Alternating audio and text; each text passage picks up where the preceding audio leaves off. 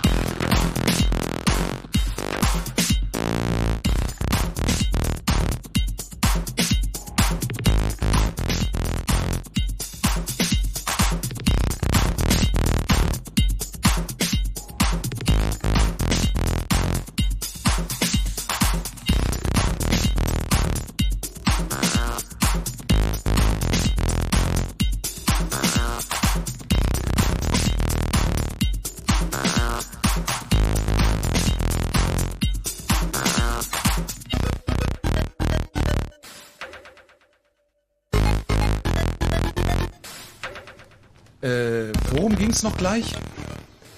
Mahlzeit. Das, Software Projektmanagement. Software Projektmanagement.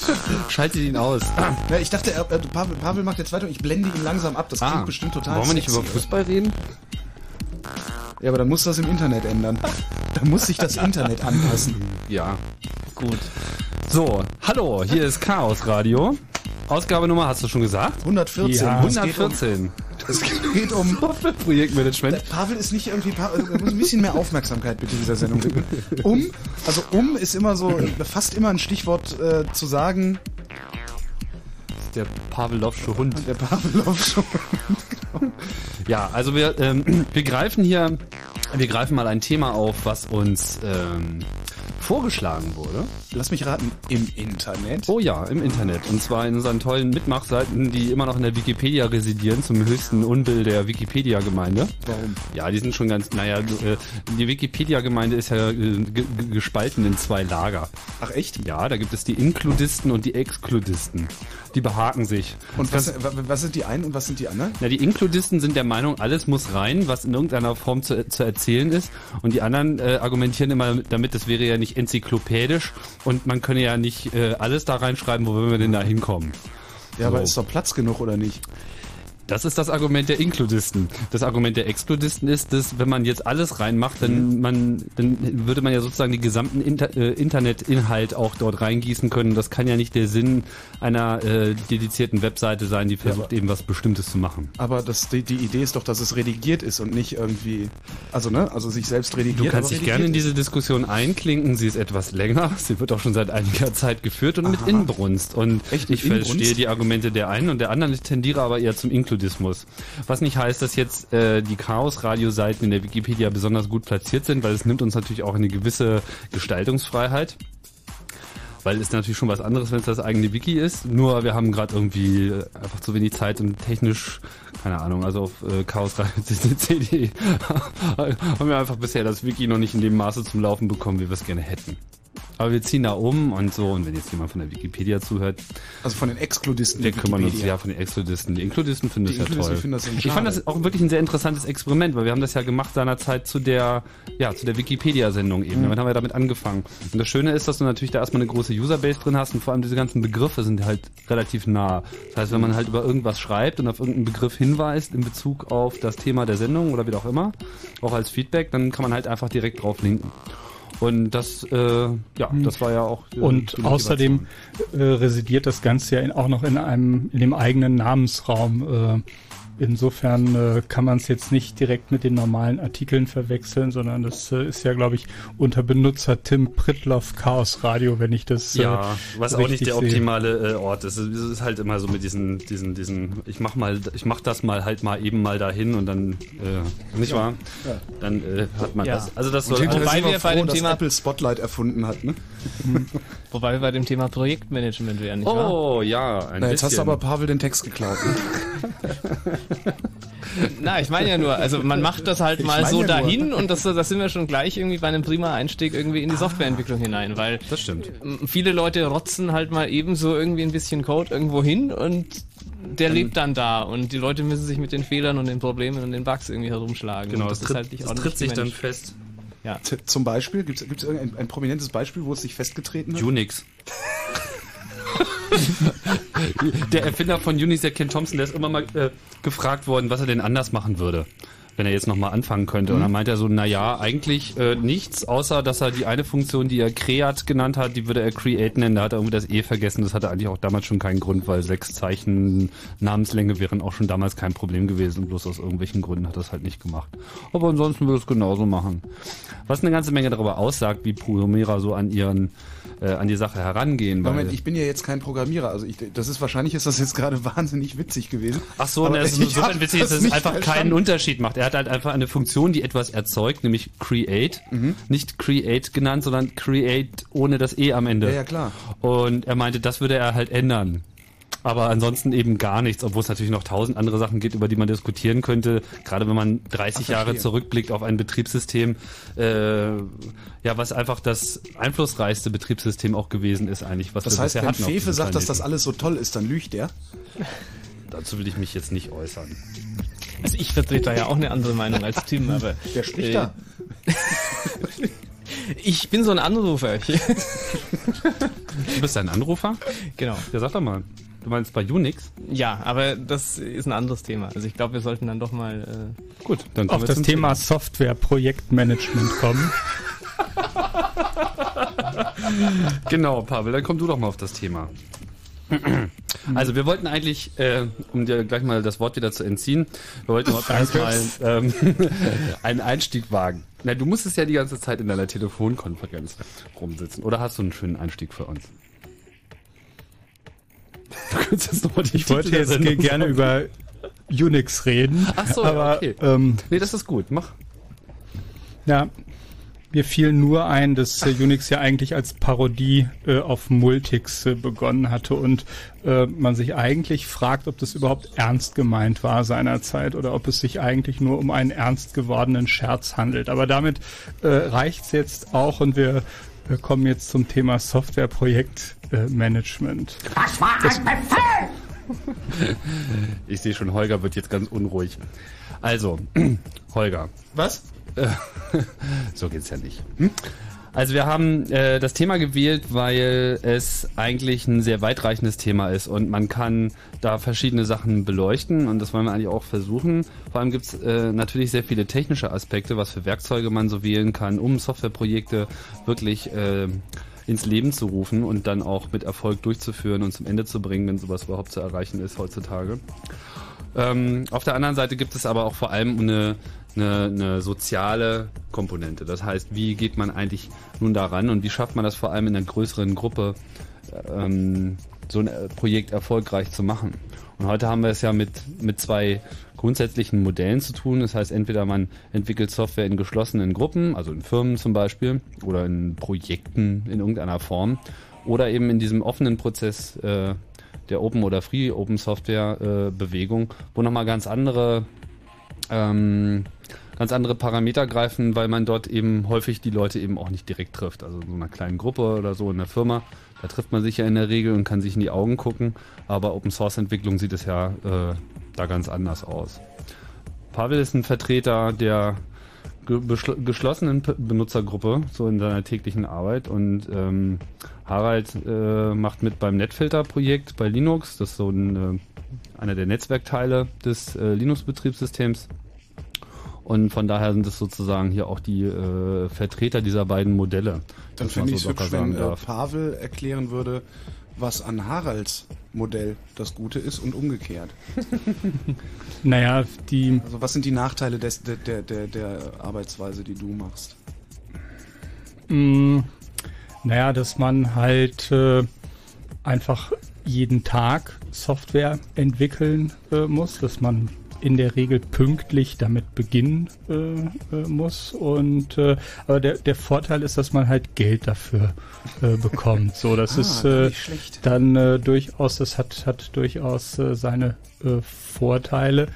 Nein, ähm, es ähm, Open Source äh, Softwareentwicklung äh, ist äh, eher anders äh, äh, motiviert, ist äh, mehr selbst motiviert, geht äh, mehr von äh, ja ähm, da muss muss der der Spaß an der an der Freude stimmen, während äh, ähm, also es ist auch so es gibt einfach viele Dinge, die machen nicht unbedingt Spaß und es gibt halt auch bei der kommerziellen Softwareentwicklung einfach Termine, äh, Deadlines, äh, die man hat, äh, Ziele, Kunden, Auftraggeber. Das ist einfach ein anderer anderer Zweck. Insofern ist es nicht das eine oder das andere, sondern es ist der Kontext, in dem das Aber Ganze stattfindet und die Motivation, warum man das äh, tut und Beides ist äh, wichtig und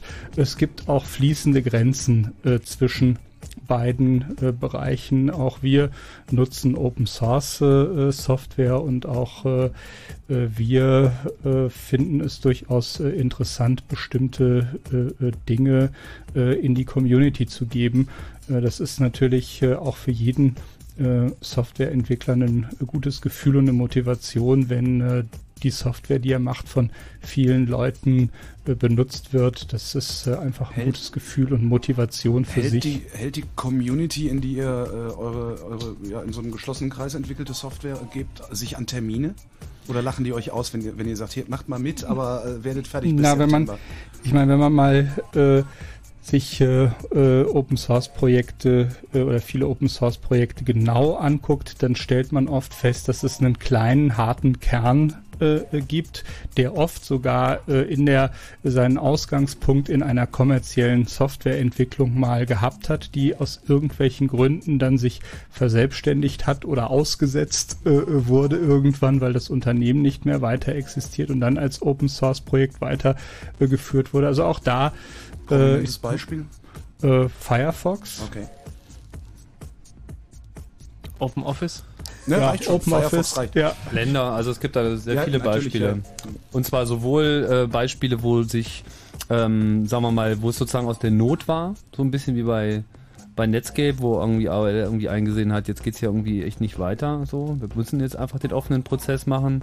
Und dann so eine Firma wie Blender, das ist diese 3D-Software. Ich weiß nicht mehr ganz genau, wie, wie es denen finanziell ging. Ich die sind in Konkurs die sind gegangen. in Konkurs Und gegangen. äh, dann wurde ja aus Spendenmitteln äh, die Rechte aus der Konkursmasse herausgekauft. Genau, von der Community. Das heißt, die haben gesagt, wenn der und der Betrag aufgebracht wird, dann wird die Software komplett äh, frei. Und so ist es dann auch gekommen. Also gibt es verschiedenste Motivationen. Es ist nicht unbedingt jetzt immer nur der Konkurs und dass irgendwas total schlecht läuft. Manchmal sieht man halt auch einfach ein, dass äh, das Open Source Modell den großen Vorteil hat, dass es äh, zu mehr Akzeptanz führt. Also auch große Firmen wie, ähm, wie Apple zum Beispiel machen das. Also ihr ähm, HTML Renderer, das, was quasi die Grundlage für Browsing und für diverse andere Sachen sind, das ist halt auch Open Source und jetzt fließt das eben dann auch bei anderen Firmen mit in die Produkte ein, wie zum Beispiel Nokia. Und das ist für sie natürlich auch von Vorteil, weil sie dadurch natürlich indirekt die äh, Standards setzen, obwohl sie eigentlich erstmal weniger Kontrolle ausüben. Ich meine, wo ist, wo ist der Punkt, äh, wo die Open Source Entwickler dann auch sagen, jetzt, Moment mal, jetzt reicht's uns, aber wir machen hier die ganzen hübschen Sachen und Apple verhökert das. Und wir verdienen da nichts dran. Naja, ist das nur Sport, äh, das, das zu programmieren? Das ist aber dann eher so eine Frage der Motivation auch. Also äh, ein ganz wichtiges Kernelement, warum mache ich sowas, ja. Mhm. Ähm, die allermeisten äh, Projekte im, im, freie, im freien Softwareumfeld, die äh, sind ja von Entwicklern entwickelt worden, weil sie selber mal irgendwie das Bedürfnis hatten nach einer bestimmten Funktionalität. Ja, Mhm. also was weiß ich, mir fehlt irgendeine bestimmte Funktion in einem Programm, äh, was weiß ich, zum Sortieren meiner Fotos oder zu was auch immer das jetzt für, ein- für ein Grund sein mag. Und äh, weil ich eben Software entwickeln kann, äh, fange ich eben mal an, irgendwie was zusammenzuhacken, was mir eben so meine Funktion erfüllt. Und ich mache das ja primär eben, um ein Problem, das ich habe, zu lösen. Ähm, und andere Leute finden sich dann vielleicht ein, die ein ähnliches Problem haben, die es dann auch damit lösen können und so weiter. Aber es ist ja dann nicht primär äh, ein Profitinteresse, sondern es ist ein Eigeninteresse an, an äh, dem Programm. Und äh, jetzt sozusagen freie Software zu entwickeln und sich dann später darüber zu ärgern, dass sie irgendwie kommerziell eingesetzt wird, äh, das äh, muss man sich halt irgendwie vorher überlegen. Also entweder ich mache freie Software, dann muss sie von jedem irgendwie nutzbar sein, ähm, oder ich mache eben keine freie Software und will irgendwie äh, sozusagen ein restriktives Modell fahren.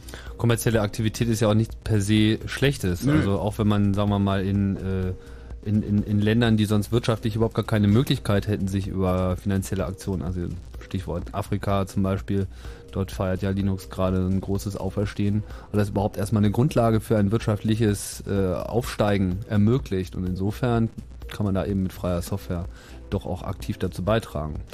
Letztlich hängt es natürlich auch von der Lizenz ab.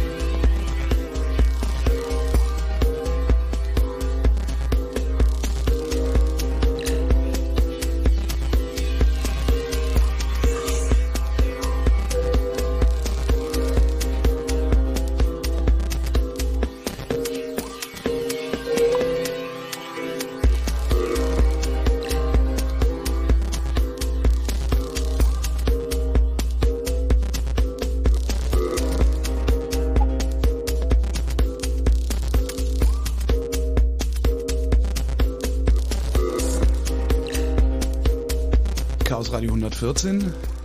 Es geht um Pavel. Pavel, dein Äh, worum ging's heute nochmal? Tim, guck mal im Internet. Worum Also hier steht Software-Projektmanagement, aber wir haben noch kein Wort zu Software-Projektmanagement, aber wir nähern uns, wir nähern uns. Wir nähern uns. Na, wir brauchen ja Sukzessive. Approximation. So, oh, hey, wenn ich jetzt Konfetti in der Tasche hätte, ja, ich würde es werfen.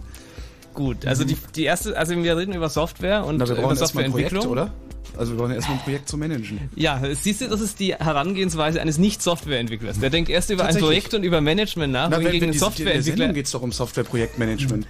Ja, aber um das durchzuführen, muss man halt überhaupt erstmal Softwareentwicklung verstehen und die Motivation der Programmierer verstehen. Und das ist Genau. häufig ein Grund, warum eben Projekte auch überhaupt gar nicht äh, funktionieren, weil da viel zu mechanisch rangegangen wird. ja. Von so Leuten wie mir. Also jetzt in, in Haralds Verständnis meiner. Na, sagen wir mal so mit deinem Ansatz, dass wir jetzt erstmal mit Softwareprojektmanagement anfangen müssen, bevor wir überhaupt über die Also Software erstmal, ja, erstmal ist es vielleicht so, dass äh, Softwareentwicklung vermutlich mit keiner anderen Tätigkeit äh, zu vergleichen ist. Man versucht immer so Analogien äh, herzustellen mit anderen Ingenieurstätigkeiten äh, zum Beispiel. Es gibt sicherlich auch eine, ich sag mal, ingenieursmäßige Komponente, die gehört äh, dazu. Es gibt eine mathematisch-wissenschaftliche Komponente in der letztlich nur Softwareentwicklung. Hilfswissenschaften für ein Und Werk. Ja, und es gibt natürlich die künstlerische äh, äh, Komponente, die die kreative äh, Komponente. Und all die äh, greifen ineinander. Und je nach Projekt äh, hat die eine oder andere äh, den liegt liegt der Schwerpunkt drauf. Und äh, viele Fehler kommen äh, aber auch daher, dass man versucht äh, dann ein Softwareprojekt in nur eine dieser Schubladen zu stecken und ausschließlich äh, Werkzeuge äh, für diese eine Schublade zur Anwendung bringt und äh, entweder den äh, den wissenschaftlichen Teil, den, den Forschungsaspekt äh, vernachlässigt oder halt äh, das künstlerische Kreative unterdrückt und in Wie ist, allen es, wie ist es aus deiner Erfahrung? Also welche, welche Schublade ist die größte? Also so wird's für mich als, als komplett Außenstehender, ich sage immer, Kunst ist das, was ich nicht selbst kann. Also ich würde grundsätzlich sagen, es ist in erster Linie Kunst, was da geschaffen wird und der Rest ist nur Zuarbeit. Ist das so oder bildig ist das so eine romantische? Nee, nee auch, äh, auch ein äh, äh, Künstler, auch ein Bildhauer, ein Maler muss natürlich äh, erstmal seine Werkzeuge beherrschen, Technik. Es gehört halt auch Technik und äh, Fertigkeit und äh, Beherrschung äh, seiner Handwerkszeuge und und Wissen, äh, Verankerung in der in der Historie, auch äh, Erfahrung. Also da kommt kommt äh, sehr viel äh, zusammen und äh, ich würde einfach äh, sagen, dass dass das äh, auch von der einfach von der Art des Projekts und dem der Zweck äh, der Software abhängt. Ich glaube nicht, dass äh, irgendjemand zum Beispiel für Versicherungen, also, äh, also Software für Versicherungen oder Banken äh, entwickelt, äh, ähm, An Anwendungssoftware äh, und äh, dort primär den künstlerischen äh, Anspruch äh, dann äh, dort Geltung äh, verschafft. Also das glaube ich äh, eher eher nicht. Während je medialer, je grafischer es wird äh, oder je, je je fühlbarer und sichtbarer die Resultate sind auf der einen Seite, umso umso wichtiger ist auch die, äh, die Kunst oder je esoterischer vielleicht die Aufgabe ist, äh, die man äh, löst, je, je abstrakter und, und verrückter das Ganze ist, umso mehr ist es, spielt die Kreativität eine Rolle.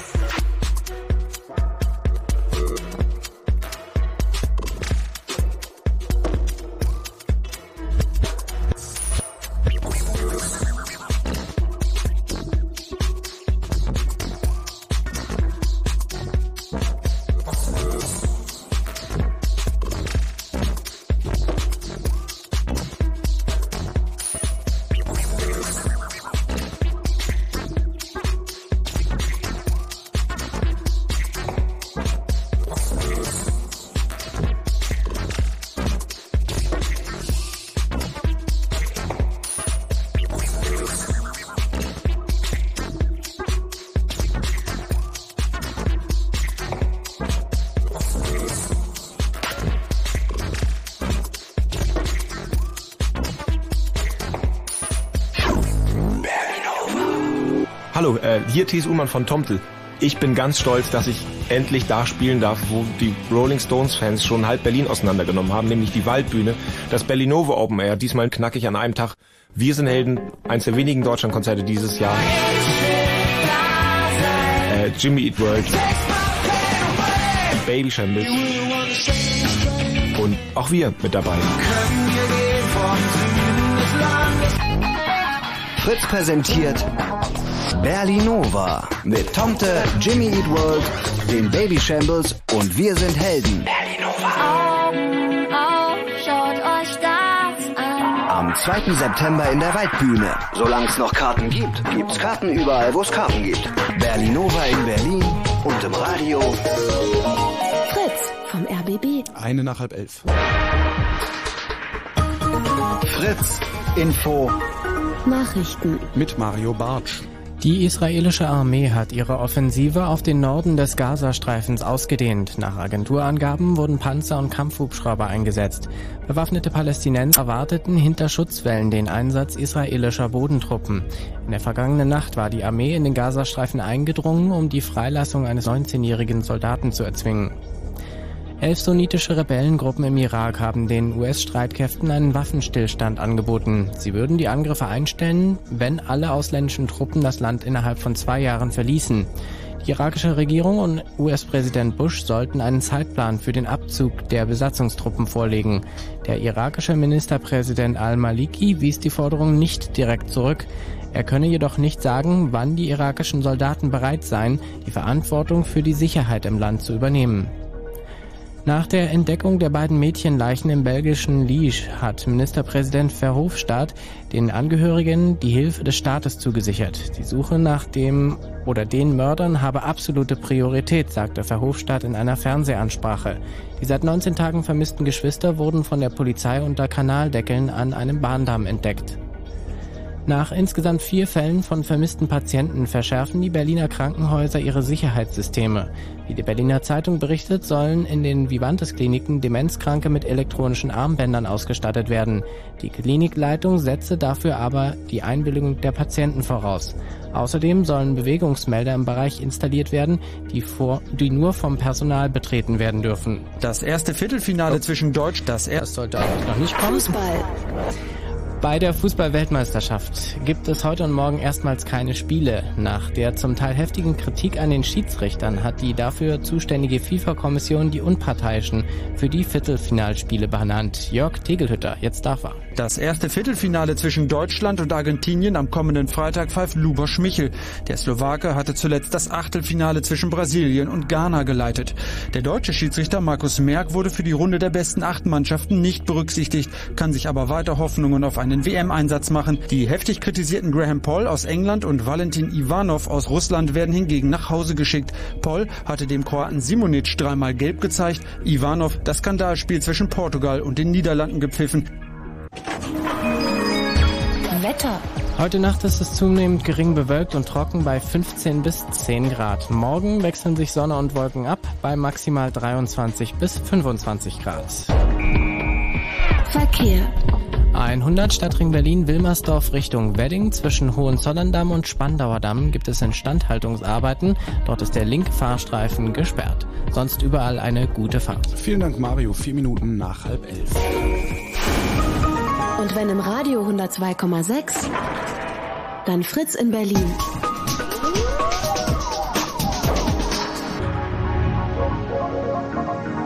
Blue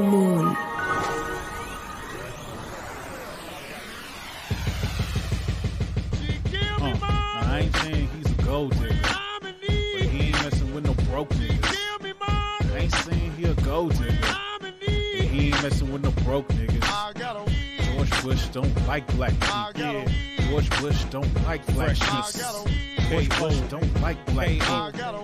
George Bush don't like black people. Hurricane came through, fucked us up round here. Government acting like it's bad luck down here. All I know is that you better bring some trucks round here. Wonder why I got my middle finger up round here. People lives on the line, you decline in the help. Since you taking so much time, we surviving ourselves. Just me and my pets and my kids and my spouse trapped in my own house looking for a way out.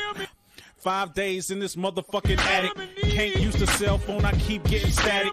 Dying cause they lie instead of telling us the truth. Other day the helicopters got my neighbors off the roof. Screw cause they said they coming back for us too. That was three days ago. I don't see no rescue. See a man's gotta do what a man's gotta do. Since God made the path and I'm trying to walk through. What? Swam to the store trying to look for food. Corner stores kinda flooded, so I broke my way through. I got what I could, but before I got through, the news said police shot a black man trying to leave. Don't like black people.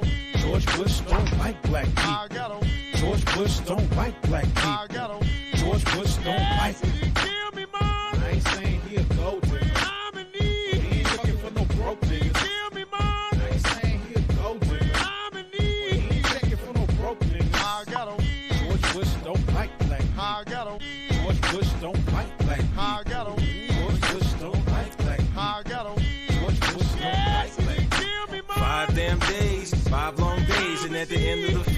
walking in like, hey, chilling on his vacation, sitting patiently. Them black folks gotta hope, gotta wait and see if FEMA really comes through in an emergency. But nobody seems to have a sense of urgency. Now the mayor's been reduced to crying, and guess what said niggas been used to dying.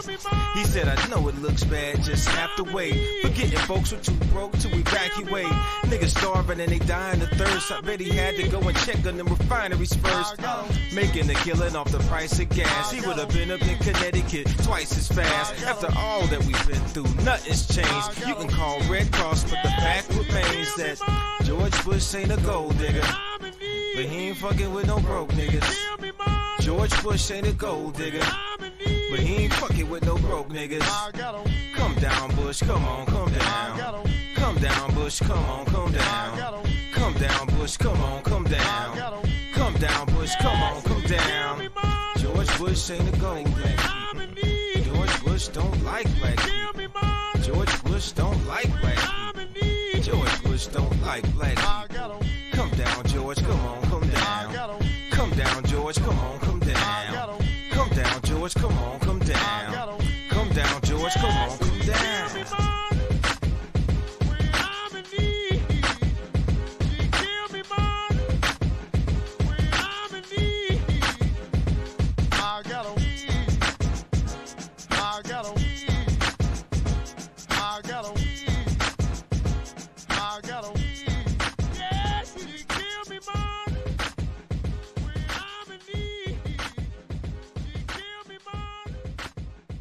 Jetzt gleich. Was? Jetzt Jetzt gleich ist zu Ende. gleich. Jetzt geht's gleich. Für alle, die nicht Englisch können, äh, schon online? sind wir drauf. wir drauf? Chaos Radio 114 habt ihr eingeschaltet. Ein, was war das gerade für ein Hit? Das war so ein Remix von diesem, ja, von diesem Kommentar, diesen dieser Kanye West äh, nach dieser New Orleans Katastrophe im Fernsehen äh, losgelassen hat. Wie hieß denn noch gleich der andere Vogel? Wir haben schon Äh, äh, äh, äh, Mike Myers. Mike Myers, genau, die beiden standen irgendwie vor der Kamera und haben so um Spenden gebeten und lalala und dann ist diesem Kane West irgendwie total der Kragen geplatzt und hat dann diesen George Bush doesn't care about black people Spruch abgelassen und äh, es dauerte dann irgendwie eine Sekunde und äh, die waren irgendwie off air und es wurde wieder über Banalitäten geredet. Und äh, dieses Sample hat es natürlich dann gleich in die Musikwelt geschafft und das ist so einer der Remixe, die dabei rausgekommen sind. Wir haben äh, hier Hörer, die, äh, die warten noch nicht mal mehr, bis wir sagen, ruft mal an, 0331 70 97 1. Die rufen fallen einfach mit der an. Tür ins Haus. Die fallen mit der Tür ins Haus, drängen sich gleichsam Na, auf. dann muss, dann muss es ja interessant Und heißen sein. dann auch noch Sigi. Hallo? Hallo. Äh, was hat das mit meinem Namen zu tun? Gar nichts. Gut. Hallo. Ja, hallo. Ich glaube, ich stelle mich erstmal vor. Ich bin 19, Schüler und programmiere halt zu Hause als Hobby und in, dem, in der Firma auch gegen Geld.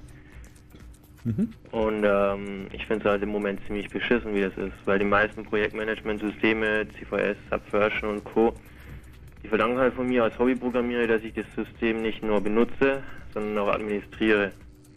Wenn ich aber, was weiß ich, ein Projekt habe, was vielleicht Monate dauern soll und das Wahre, das Einzige für mich ist, was ich machen will, dann habe ich keine Lust, mich irgendwie mit Subversion auseinanderzusetzen. Und wenn man Ich habe irgendwie das Gefühl, als würdest du zwei Stunden zu früh anrufen. Ich weiß es nicht, aber ich habe irgendwie, ich habe nicht die leiseste Ahnung, worum es jetzt gerade hier geht. Ja, was er anspricht, ist halt. Projektmanagement, ja, also Projektmanagementsystem, also gut, Subversion ist kein Projektmanagementsystem, sondern ein Versionskontrollsystem, also Software, die einem sozusagen das äh, schrittweise Voranschreiten in der Softwareentwicklung vereinfacht, indem man halt Änderungen an der Software auch als solche immer wieder abspeichert und jederzeit rückgängig machen kann und transparent machen kann und mehreren Leuten gleichzeitig Änderungen am System in einer definierten Form durchführen kann. Subversion ist eines der populäreren, äh, jüngeren Systeme, hat auch einen Vorgänger, das heißt CVS und das sind eigentlich so die beiden Systeme, die im Wesentlichen im Einsatz sind. Und du magst Subversion nicht? Nee, überhaupt nicht. Also ich habe mal in, in irgendeiner Revision einen Scheiß baut. Fünf Minuten später wollte ich einfach die Revision löschen, ging aber nicht weil das Subversion offiziell nicht unterstützt. Im Trick geht das, aber weiß nicht, ich finde das ziemlich mies. Wenn man das Projektmanagement komplett ansieht, die komplette Verwaltung von dem Ganzen, ja, dann ist es meistens immer noch so, dass trotzdem User 1, also der Entwickler 1 Entwickler 2 und Entwickler 3 trotzdem jeder seinen eigenen äh, Web-App-Server installieren muss oder Datenbank-Server oder was weiß ich immer. Ja. Ist was ist denn, was ist denn deine Frage? Wolltest du uns jetzt nur erzählen, dass du äh, Subversion nicht magst oder hast du irgendwie eine konkrete Frage an uns? Ah, ich wollte das Thema mal aufs Projektmanagement äh, ein bisschen schieben. Ich wollte mich halt ein bisschen auslassen darüber, dass es ganz ja. Open Source ziemlich nervig ist, weil jeder programmiert bei Linux da und da und damit und gescheite Tools gibt es hier trotzdem irgendwo nicht. Na gut, da bringst du aber jetzt mehrere Sachen zusammen, die ähm, unterschiedlich betrachtet werden müssen. Ich meine, irgendwie Werkzeuge. Äh, außerdem, ja, ich finde nicht, dass, dass das jetzt Projektmanagement-Software im eigentlichen Sinne ist. Nee. Ich meine, das ist Software, die einem letzten Endes beim Management auch äh, eine bestimmte Arbeit abnimmt, aber es ist halt nicht das Management per se. Hm, also ich muss sagen, Subversion äh, oder CVS, aber Subversion als die modernere Variante ist sicherlich nicht perfekt. Es gibt eine Menge Dinge, äh, die man daran äh, aussetzen kann, aber es ist ungefähr äh, tausendmal äh, besser als äh, kein Versionskontrollsystem. Und äh, ich kann mich noch an Zeiten erinnern, gerade im äh, äh, Softwareentwicklung im Team aus Zeiten, bevor es noch CVS gab. Und ich muss sagen, also CVS war der größte Segen seiner Zeit bei Softwareentwicklung im Team. Also es sind und es vereint halt zwei Dinge. Das eine ist die Versionskontrolle, das heißt, dass man jede Änderung, die man macht, äh, in ein äh, Repository überspielt und dann, falls man irgendetwas falsch gemacht hat, eben wieder zurückgehen kann. Das ist die eine Sache.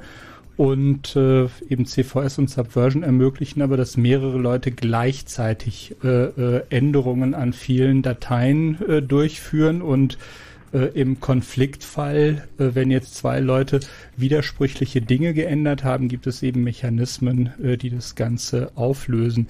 Ich verstehe im Übrigen äh, nicht, warum du eine äh, Revision dort ändern wolltest, wenn man halt einfach Mist macht. Ach so, du wolltest quasi einfach eine Änderung rückgängig machen und quasi von einem früheren Versionsstand ausgehend arbeiten, richtig? Ja, aber das nur deshalb, weil eben die Software einen Bug hatte. Und ähm, diesen Bug konnte ich nicht. Und es war jetzt einfach etwas, was nicht in die History von dem, von dem Projekt reinkört. Mhm.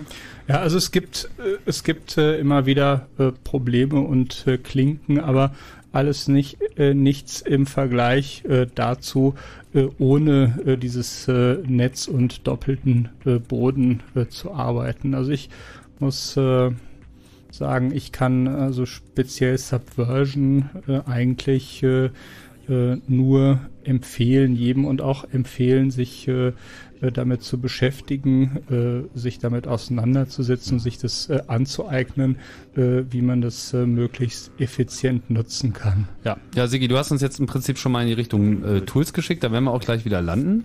Danke erstmal ähm, dafür. Ähm, wir steigen jetzt äh, nochmal ein bisschen weiter vorne ein, damit wir äh, da mal so eine gewisse äh, Linie reinbekommen. Äh, und zwar wollte ich jetzt mal konkret hinterfragen äh, bei Harald, wie das bei dir aussieht in, in deinem Projekt. Also das Projekt ist im Wesentlichen ein Netfilter oder würdest du das noch ein bisschen weiter umspannen oder kleiner definieren? Wir können jetzt Netfilter nehmen. Also ich bin in einer ganzen Reihe von Projekten involviert, äh, was freie Software betrifft, aber reden wir jetzt einfach mal über das Netfilter-Projekt als, immer als du äh, angemessen hältst, genau. Das, das ist was? was? Was was macht das? Also was, was ist das für eine Software? Das ist äh, Firewall-Software für Linux. Ähm, also im Prinzip das, äh, wenn man äh, eine Firewall, also äh, Netzwerksicherheitsfunktionalität äh, unter Linux realisieren will, dann ist das eben das, was äh, das Linux-Betriebssystem mitbringt. Mhm. Und ähm, ja, also viele Leute verwenden das, ohne dass sie es wissen, weil es in irgendwelchen DSL-Routern oder sonst irgendwo drin steckt. Achso, das heißt, in meinem Linksys-Gedöns ist das Genau. jetzt wahrscheinlich drin. Richtig. Ah ja. Oh. Ja, du surfst die ganze Zeit mit deiner also ich bin Software. Ja, da bin ich ja richtig hui. Ehrfürchtig erstarre ich. Ja, endlich mal, Holger. Das hat ja auch lang genug gedauert. bei Nicht dir. vor dir, Tim. Nicht Ach vor so. dir. Ja, super. Ja. Ja, und ja, da arbeiten ja relativ viele Leute mit. Mal mehr, mal weniger. Das Wie viele sind immer. das? Ist immer die Frage, ist ja so, dass bei freien Softwareprojekten auch äh, die, wie soll ich sagen, die Zugehörigkeit zu einem Projekt sehr frei und sehr lose definiert ist. Also es gibt eben Leute, die äh, schicken mal irgendwie eine kleine Erweiterung ein und verschwinden dann wieder. Dann gibt's Leute, die so mehr oder weniger konstant immer mal hier einen kleinen Bug ausbügeln, da einen anderen Bug ausbügeln. Dann gibt's Leute, die, wie soll ich sagen, schon die Architektur eher mit beeinflussen, die eine eher dauerhafte Verbindung zu dem Projekt auch haben. Äh, Die kann aber dann auch auf, von einem Tag auf den anderen mal irgendwie abbrechen, weil die Leute irgendwie, was weiß ich, was ganz anderes jetzt machen, einen neuen Job haben, äh, ihre Interessen sich geändert haben und so weiter. Das, das ist alles sehr diffus, sehr, ähm, äh, man könnte auch sagen, chaotisch, ähm, wenn wir schon Habt beim Chaos Radio sind. Ihr sowas wie ein Core-Team? Ja. sagen, hat, hat jemand den Hut auf? Ja, äh, das, Gibt es Hierarchien? ja, gibt's. Also es ist so, äh, dass äh, in diesem Projekt äh, es ein sogenanntes Core-Team gibt. Das ist eine Gruppe von, ähm, naja, auch die Zahl der, Gruppe, ähm, äh, der Mitglieder ändert sich, aber im Moment so fünf. Ähm, äh, Entwicklern, die sich halt mit dem Projekt irgendwie schon auf lange Zeit äh, beschäftigt haben, die sich dem Projekt entsprechend ver verbunden fühlen und ähm, die ähm, sozusagen äh, das Ganze ein bisschen in die Hand nehmen. Wie, wie wird man da Mitglied in dem Core-Team? Auf Einladung. Ähm, das Vom heißt, Core-Team. Genau, vom Core-Team. Das heißt, es gab halt am Anfang mal denjenigen, der es gestartet hat, das ist Paul Rusty Russell aus Australien. Ähm, und äh, der hat alleine eben Software geschrieben und dann äh, gab es andere Leute, die angefangen haben mitzumachen, die sehr intensiv mitgemacht haben und dann hat er gemeint, na ja, das will er mal von seiner Person entkoppeln, es wird ein Core-Team gegründet und dann sind da ein, zwei, drei, vier, fünf Leute dazugekommen im Laufe der Jahre. Aber es gibt ja auch Gruppen, die machen das richtig mit einer Wahl. Gibt's auch. Also es gibt äh, da ganz unterschiedliche Kulturen, ja. Ähm, also es ist eben so, dass jedes Projekt jetzt äh, im, sowohl in freier Software als auch in der in der äh, kommerziellen Welt äh, wird man sehen, äh, es gibt unterschiedliche Möglichkeiten, das zu organisieren, das zu strukturieren. Ähm, es gibt äh, Projekte, die unglaublich demokratisch sind. Da könnte man zum Beispiel jetzt das Debian-Projekt sich anschauen. Da geht es also um eine freie Linux-Distribution. Und äh, da gibt's Wahlen und ähm, Wahlausschüsse und was weiß ich was alles. Also es ist so richtig irgendwie mit mit mit äh, einem mit einer ja Constitution eigentlich schon fast, also eben äh, wo eine Art Verfassung für das Projekt, wo also die ganzen Regeln äh, definiert sind und so Das ist weiter. ein so kleiner weiter. Staat, nicht? In. Richtig. ähm, und auch mit dem ganzen Overhead, der halt dann dadurch irgendwie erzeugt wird. Also solche, ja, Demokratie ist teuer. Äh, ja, äh, ich möchte jetzt nicht irgendwie sagen, dass Demokratie ein falsches Modell ist, äh, in, in, weder in der Softwareentwicklung noch im Staat, aber es ist halt was, was unglaublich viel ähm, ja, Verwaltung mit sich bringt. Ist es, ist es nur teuer oder ist es auch ineffizient? Es kommt drauf an. Also ich bin schon so ein bisschen äh, der Vertreter der, der, ähm, na Tim hatte da vorhin so einen tollen Begriff. Du meinst die gutmütige Diktatur? Äh, so mehr oder weniger, ja, die wohlwollende Diktatur. Also ich bin schon ein ne? bisschen ein, ein Vertreter der äh, dieser Art von Kategorie. Also es gibt auch im Internet ja so ein bisschen immer mal wieder das äh, Konzept von ähm, Rust Consensus and Running Code.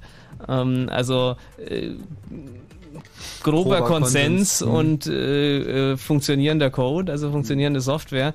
Und ähm, also ich bin halt sehr geprägt durch diese Linux-Community, also Linux-Kernel-Entwicklungs-Community. Und da ist es halt auch so, dass es keine definierten Strukturen gibt und keine definierten Hierarchien, sondern es ist halt so, Leute, die sind alt eingesessen, die machen das lang genug, die haben entsprechend Erfahrung, die sind angesehen.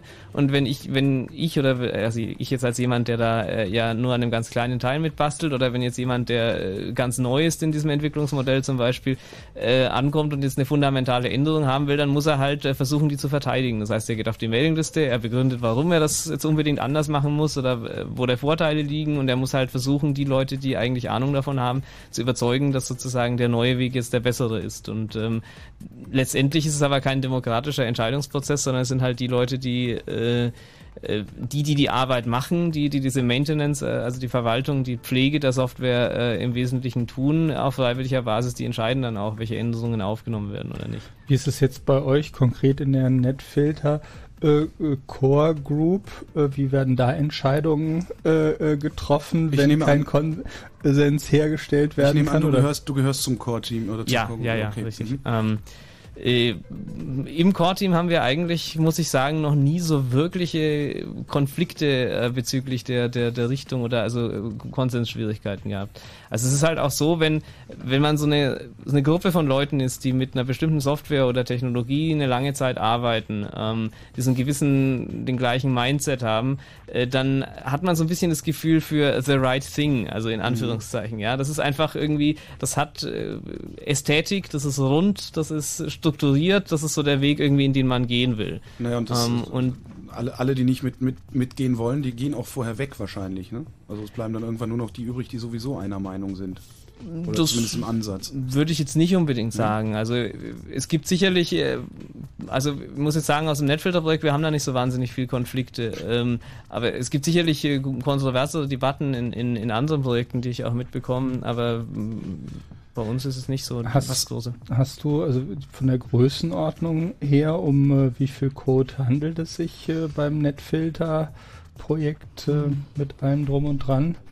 Hm, Ich würde mal sagen, Größenordnung, ähm, hm, da kann ich jetzt schwer, habe ich nicht im Kopf die Okay, Zahlen, muss ich sagen. st- ich stelle mal eine Boulevardfrage zu mir. Wie, wie, was für ein Zeitaufwand ist das für dich?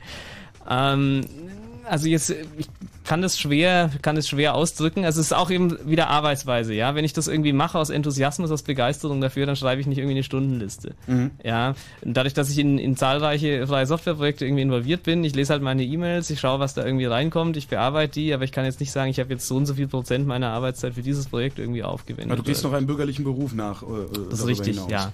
Ähm, also ich mache äh, Softwareentwicklung äh, als Projekt, äh, als Mhm. Dienstleistung äh, für Firmen, da schreibe ich auch Stunden auf, aber ähm, was Aber jetzt ist dann, ist dann der, der Rest, also ich sag mal, die, die, die, die, die, die übrige Softwareentwicklung, also für die du keine Stunden schreibst, ist das dann dein, deine komplette Freizeit oder ist das die Hälfte deiner Freizeit? Einfach nur so eine Größenordnung. Also das Netfilter-Projekt würde ich jetzt mal sagen, nimmt bei mir nicht mehr als, äh, sagen wir mal, ein Viertel meiner Freizeit oder so Okay. ein. Das, Mhm. das, das wäre schon die Obergrenze. Also ähm, so in dem Dreh. Das schwankt auch.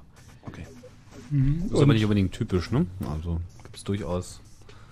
Ja, sicher. Es gibt Leute, die sehr viel involvierter mit einem Projekt sind. Mein Problem ist halt, dass ich immer mich für zu- viele Dinge begeistere. Also der Chaos Computer Club, da bin ich ja auch aktiv. Äh, Chaos Radio hier beispielsweise. Ähm, ich habe das Netfilter-Projekt. Ich arbeite an Linux für Mobiltelefon. Ich arbeite an freier Software zum Auslesen von biometrischen Ausweisen, äh, für RFID, für was weiß ich was. Und man muss das halt dann alles schön aufteilen. Was ist das? Ist das Hobby? Äh, Berufung. Berufung. Ja. Also ist dein, dein Leben gleichsam. Ja, doch.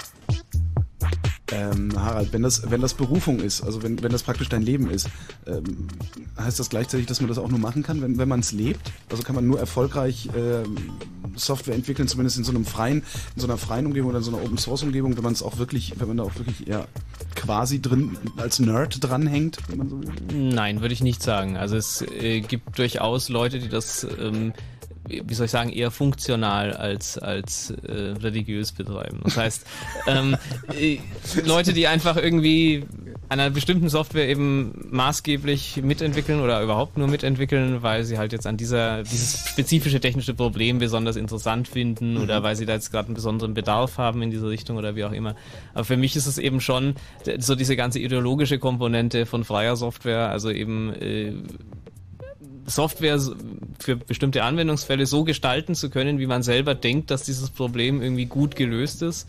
Ähm, und äh, auch beweisen zu können, dass man zum Beispiel Dinge effizienter kann als andere Software, also so äh, Dinge einfach, ja.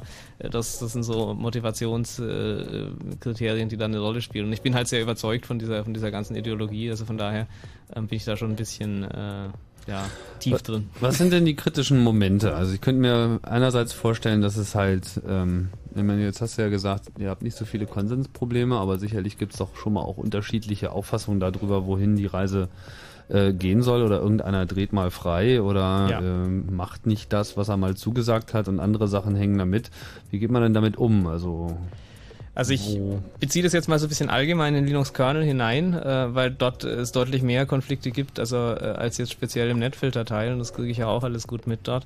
Und ähm, der Linux Kernel selber hat eine unglaublich wie soll ich sagen, harte, asoziale Diskussionskultur, ähm, äh, die Entwicklungsgemeinde dort. Also das ist wirklich ähm, jemand, der mal äh, versucht, diese Hauptentwicklungsmailingliste, die heißt eben Linux Kernel, äh, äh, zu verfolgen. Ich meine, erstens ist es unglaublich viel Zeug, unglaublich technisch und so weiter, aber so die Art und Weise, wie Menschen da unter, also miteinander umgehen und wie äh, wie hart da irgendwie Argumente ausgetragen werden und so weiter, das ist schon irgendwie ziemlich heftig und ähm, ist auch mit Sicherheit ein, wie soll ich sagen, in, wenn jemand jetzt nicht so selbstbewusst auftreten kann und, und seine Version jetzt äh, der Änderung ver äh, dort vertreten und verteidigen kann, äh, dann gehen da, denke ich, auch äh, wertvolle äh, sozusagen Beiträge verloren, ja.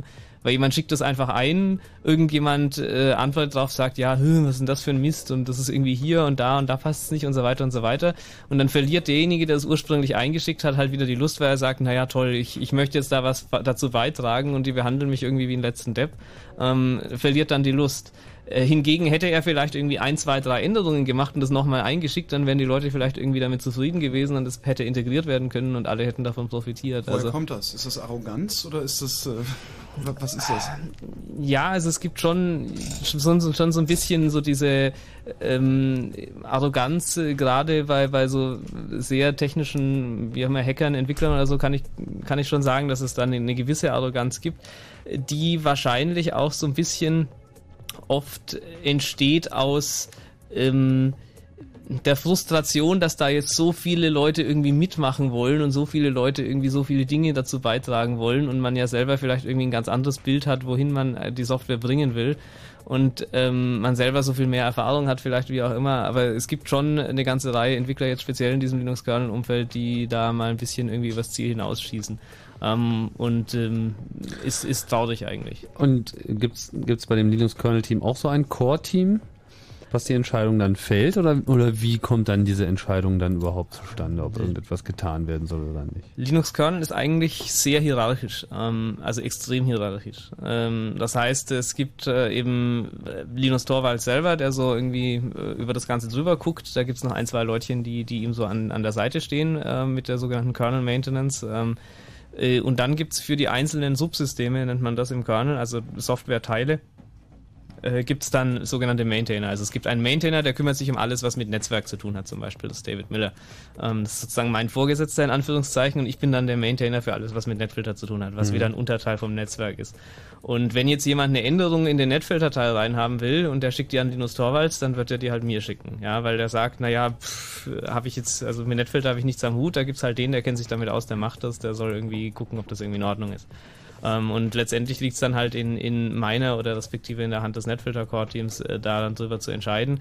Ähm, ich muss das dann, wenn, wenn ich die Änderung nach oben propagieren will, muss ich die sozusagen an David Miller schicken. Der integriert das dann in den Netzwerk-Stack und der schickt dann wieder die geänderten Sachen sozusagen an Linus weiter. Also es ist ein unglaublich... Äh, Also diese ganze äh, Vision und, und, und romantische Anarchiebild äh, der freien Softwaregemeinde ist alles Quatsch. naja, es ist ja nur der Linux-Kernel. Also es gibt Projekte, die haben eine ganz andere Kultur. Es ist halt Was würde dir da einfallen? So als Beispiel? Ähm, hm. also ein Projekt in ähnlicher Größe, mit ähnlicher Komplexität, in dem es komplett anarchisch zugeht, ist mir nicht bekannt. Da fällt mir kein, kein Beispiel an. Eher in kleineren Projekten dann. Mhm. Ähm, also kann ich dir jetzt mit keinem, keinem Beispiel Okay. Ja, aber Stell, gibt's halt, stellen, ne? deine, stellen deine Vorgesetzten dich in Frage? Oder ist das so richtig so, okay, wir vertrauen dem Harald, wenn da jetzt was kommt, dann äh, ist das okay? Weitestgehend ja. Ähm, das kommt natürlich auch darauf an, wie lange man das macht. Also ich mache das jetzt auch schon äh, so vier Jahre, fünf Jahre rum ähm, mit dem Netfilter-Zeug und äh, ja, also es kommt schon hin und wieder mal vor, dass ich irgendwas einschicke, wo David Miller sagt, naja, das ist jetzt aber ein bisschen irgendwie zu viel Änderung für eine neue Kernel-Version, weil ähm, man kann ja nicht irgendwie sozusagen alles umschreiben von einer Release auf die nächste oder zu, zu kontroverse Dinge irgendwie äh, ändern. Aber im Allgemeinen äh, ist man dann ein eingespieltes Team dann über die Jahre hinweg und Der Chat fragt, ob du auch Wert drauf legst, dass die Körper Leute auch körperlich fit sind, äh, die mitprogrammieren. Ich? ja. Ich bin ja selber nicht körperlich fit, wieso sollte ich da irgendwie Wert drauf legen? Also ich als, als Antisportler hoch drei. Ähm, Also du bist aus der Sport ist Mord-Fraktion, ja? ja, ganz Ja. eindeutig. Und wa wa warum sieht der dann so aus? Gut, naja gut, wir verdreschen den jetzt Keine. Zeit zum Essen. Fritz ist der Sender, den ihr hört, Chaos Radio 114, heute am letzten Mittwoch im Monat Software Projektmanagement unser Thema. Blue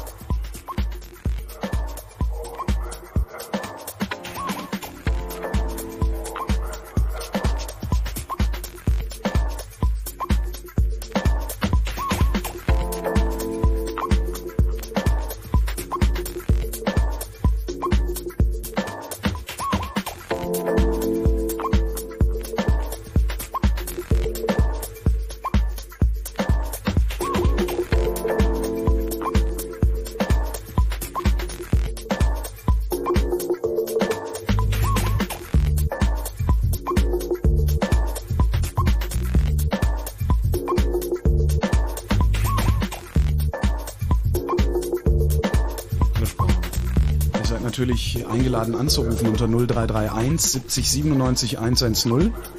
Genau, und interessieren würde uns vor allem, äh, wenn ihr selber Softwareprojekte leitet oder in irgendeiner Form, also entweder Open Source oder auch nicht Open Source, also sei es in der Firma oder mit irgendeiner privaten Gruppe auch oder eben auch als Open Source Projekt als richtiges und wenn ihr da Erfahrungen gesammelt habt, die ihr vielleicht mit uns teilen wollt. Gerade so im Hinblick auf das, worüber wir eben gerade gesprochen haben. Wie, wie ist das mit der Motivation in der Gruppe? Wie führt, wie führt man zur Entscheidung? Generell, wie läuft die Kommunikation überhaupt? Was ich übrigens auch mal jetzt äh, nochmal hinterfragen wollte. Also was, was ist denn eigentlich, was ist denn so das Kommunikationsmittel eurer Wahl? Ist das die Mailingliste ausschließlich? Läuft es Nahezu. über ja. Mail? Ja, also ähm, ich denke, wir sind da sehr typisch für, für was im freien Softwarebereich passiert und ähm, die typische Kommunikationsstruktur eines freien Softwareprojekts sieht aus, dass einfach alles über Mailinglisten diskutiert wird. Ähm, manchmal äh, gibt es vereinzelt auch äh, Projekte, die äh, im Internet Relay Chat, im IRC, äh, vielleicht zu festgesetzten Zeiten mal irgendwie chatten oder so. Das hatten wir auch mal angedacht oder angefangen bei Netfilter, ist dann nach zwei, drei Monaten wieder eingeschlafen, weil es niemand so wirklich irgendwie genutzt hat. Ähm, es ist halt einfach so, dass bei freien Softwareprojekten auch äh, Leute erstens über den Globus verteilt sind, weltweit daran mitarbeiten, zweitens sehr viele Leute es in ihrer Freizeit tun und die Freizeit äh, ist halt mal da, mal wann anders, also es sind keine festgelegten Zeiten. Mhm. und dann sich auf ein Kommunikationsmedium zu einigen, was sozusagen ähm, äh, ja, synchron äh, arbeitet, also jetzt Telefonie, äh, irgendwelche Konferenzen, sei Video oder irgendwie Live-Chat oder sonst was, da müssten ja alle Leute, die was dazu beizutragen haben, irgendwie zur gleichen Zeit äh, teilnehmen können und das ist schon irgendwie ein großes Problem.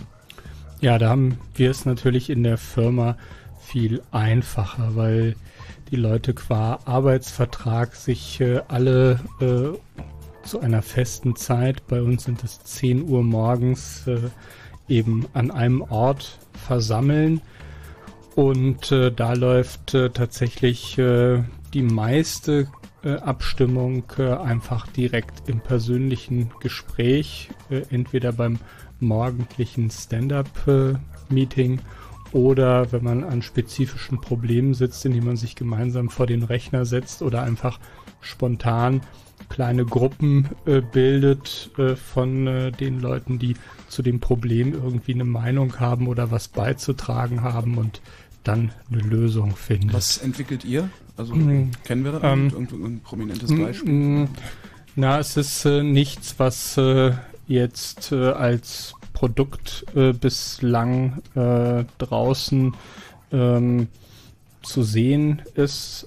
Ähm, was, was man vielleicht sieht, also wir machen äh, überwiegend ja, mediale Installationen, das heißt Multimedia-Software, die irgendwo große Bildschirme äh, steuert und äh, die äh, ja 3D-Szenerien äh, rendert, äh, Audio, äh, Video wiedergibt, äh, ähm, ein bisschen ja in den Spielebereich auch hinein äh, ragt das Ganze. Also würde sagen moderne Multimedia-Software. Und Man muss auch noch dazu sagen, dass wir ja schon zum ähnlichen Thema schon mal einen Chaos Radio Express äh, Podcast gemacht haben. Für die von euch, die das nicht verfolgen, vielleicht äh, schaut ihr auch noch mal rein bei Chaos Radio Express äh, 28. Da haben wir dann das Thema Extreme Programming äh, im Detail noch mal auseinandergewälzt, weil das ist eine Methode, die ihr äh, bei euch in der Firma anwendet. Vielleicht kannst du noch mal so kurz Mhm. äh, Ja. zusammenfassen, was Also- sich dahinter verbirgt, weil das ja für eure Methodik auch ganz entscheidend ist. Ja, also wir haben vor jetzt äh, fünf Jahren damit äh, begonnen und äh, ja, am besten hört man sich, wenn man speziell zu Extreme Programming äh, was äh, wissen will, tatsächlich die Sendung äh, an, aber vielleicht äh, ganz, ganz eine kurze Definition davon. Also Extreme Programming ist, äh, heißt deswegen äh, extrem, weil das ist, ich sehe gerade dieses Mischpult, wenn jetzt auf deinem Mischpult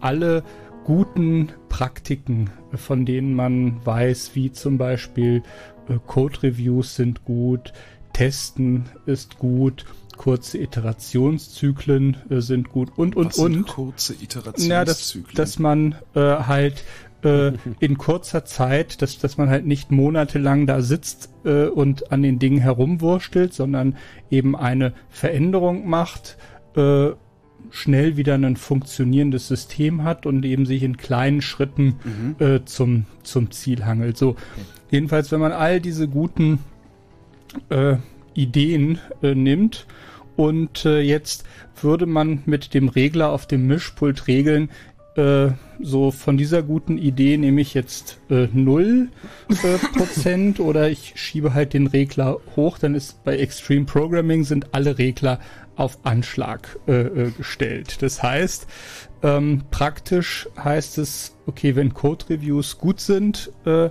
heißt das, man macht ständig Code-Reviews. Das heißt, man verbringt gar nicht Zeit äh, alleine vor dem Rechner, sondern sitzt eben immer zu zweit vor dem Rechner beim sogenannten Pair-Programming, so nach dem Vier-Augen-Prinzip.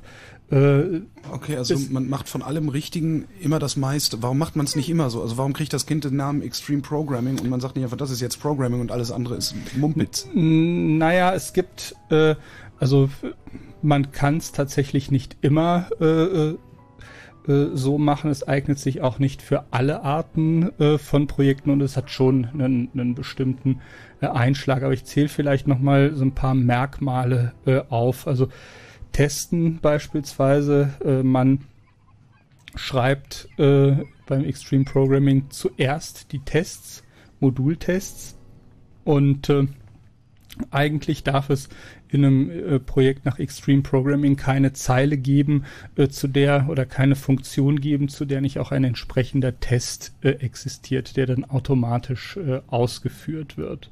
Dann ähm, bei der, also Extreme Programming gehört auch zu den sogenannten agilen Methoden. Das heißt, man versucht sich nicht mit tausendseitigen Pflichtenheften äh, oder äh, äh, vorneweg zu belasten, sondern erkennt an, dass man eigentlich erst im Prozess äh, des Umsetzens das Problem wirklich versteht und, und begreift. Und äh, daher äh, ja, versucht man auch äh, Dokumentation nur so viel wie unbedingt äh, notwendig und diese auch äh, eng an den äh, an, an den Entwicklungsprozess äh, ran zu knüpfen. Dann versucht man möglichst flexibel zu bleiben. Das heißt, äh, man versucht sich, äh, äh, man versucht auch ganz am Anfang bereits ja die Sinnhaftigkeit oder wenn man eine Software ent entwickelt, dann entwickelt man sie zu einem bestimmten Zweck. Das heißt, es gibt normalerweise so etwas wie einen Kunden und äh, man lässt dem Kunden halt äh, äh, möglichst viel Entscheidungsfreiheit und lässt ihn halt auch steuern und lenken und bezieht ihn ein und äh, versucht ihn als Verbündeten äh, äh zu behandeln und nicht als als Störfaktor. Dazu muss er aber auch wissen, worüber er spricht. Ähm, ja, das äh, da muss man ihn dann äh, eben in die, in die Lage zu versetzen, Dinge auch zu beurteilen. Das geht am besten anhand eines funktionierenden Systems, mhm. weil bevor der Kunde nicht sieht, äh, äh, was er eigentlich bekommt, äh, fällt es sowieso schwer, äh, so weit zu abstrahieren. Das heißt, man äh, ähm, ja, hangelt sich eben äh, so von funktionierendem System zu funktionierendem System und macht, sagt dann ganz konkret, okay, so, äh, also auch über Prototypen beispielsweise oder sogenannte Spike Solutions, äh, wo man dann ähm, gut, die Spike Solutions macht man eher, um von vornherein technische Risiken einzuschätzen. Das Was heißt, sind denn Spike Solutions? Prototypen, okay. wenn ich das richtig ja, Spike Solutions äh, sind äh, bestimmte Experimente, die man ja. veranstaltet, um Unsicherheiten auszuräumen. Also geht dieses oder jenes, äh, dann bevor man es wirklich einbaut und realisiert, äh, äh, macht man dann auf äh, ganz eng fokussiert auf äh, ein ganz bestimmtes Problem, versucht man eine Lösung hinzubekommen, und, um zu sehen, ist das machbar oder nicht und damit eben bestimmte technische Risiken im, im Vorfeld auszuräumen.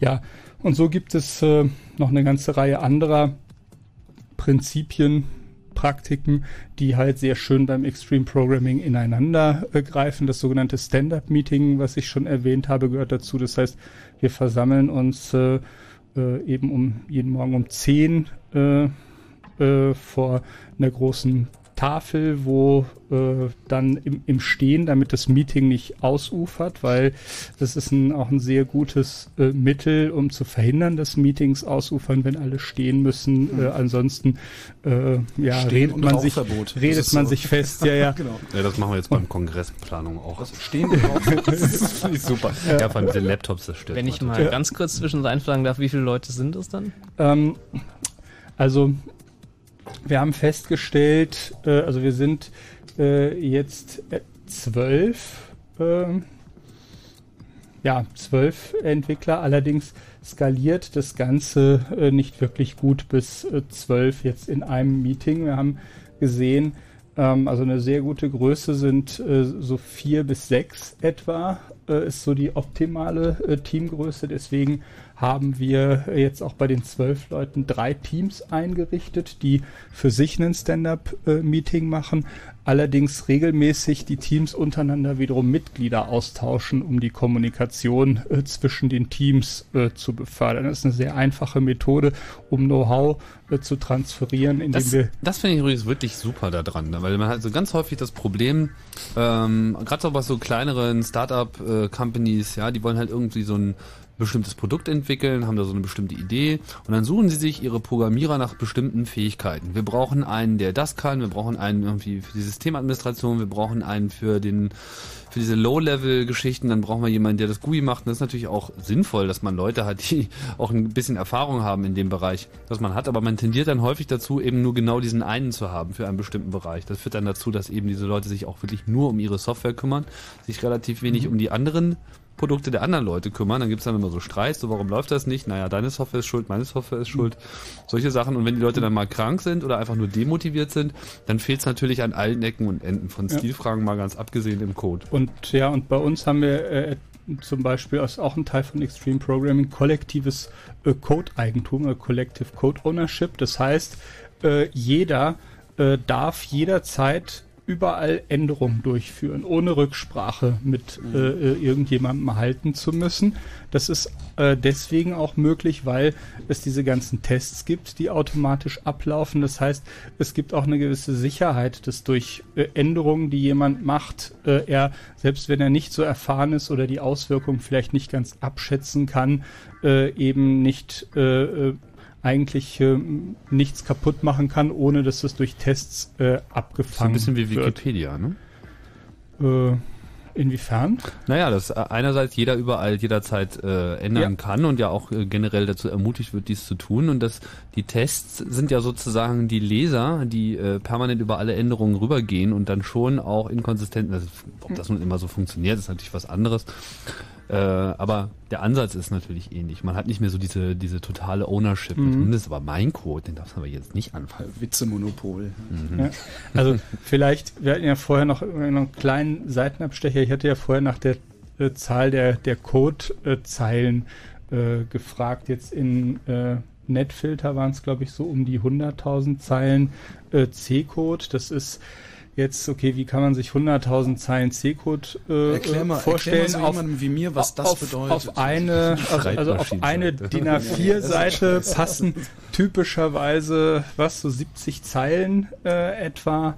Äh, das heißt, äh, So im Pressemitteilungsstil, ja. das heißt 7000, äh, nach wären 7000 äh, Zeilen halt äh, 100 äh, Seiten, 70.000 Zeilen etwa 1000 Seiten. Das heißt, es ist etwa ein 1400 Buch äh, mit ja 1500 äh, Seiten etwa, äh, wobei äh, erschwerend hinzukommt, dass halt ein einziger Fehler in diesen 1500 Seiten fatale Folgen haben kann.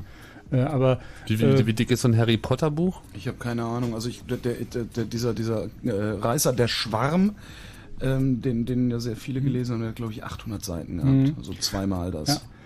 Und äh, was, was jetzt auch noch, äh, also es gibt natürlich, ich meine, äh, Programm, also Zeit. Wie, wie viel sind denn bei euch? Bei uns sind äh, die Kernengine sind etwa 400.000 Zeilen äh, Code, äh, die wir äh, im Repository haben, die äh, entstanden sind in den letzten dreieinhalb Jahren. Also und äh, das, Das, ist, ist vielleicht, vielleicht ist das die falsche Frage, aber ich frage, ja, hat, hat irgendjemand darüber den Überblick? Also, äh, ja. Äh, wie?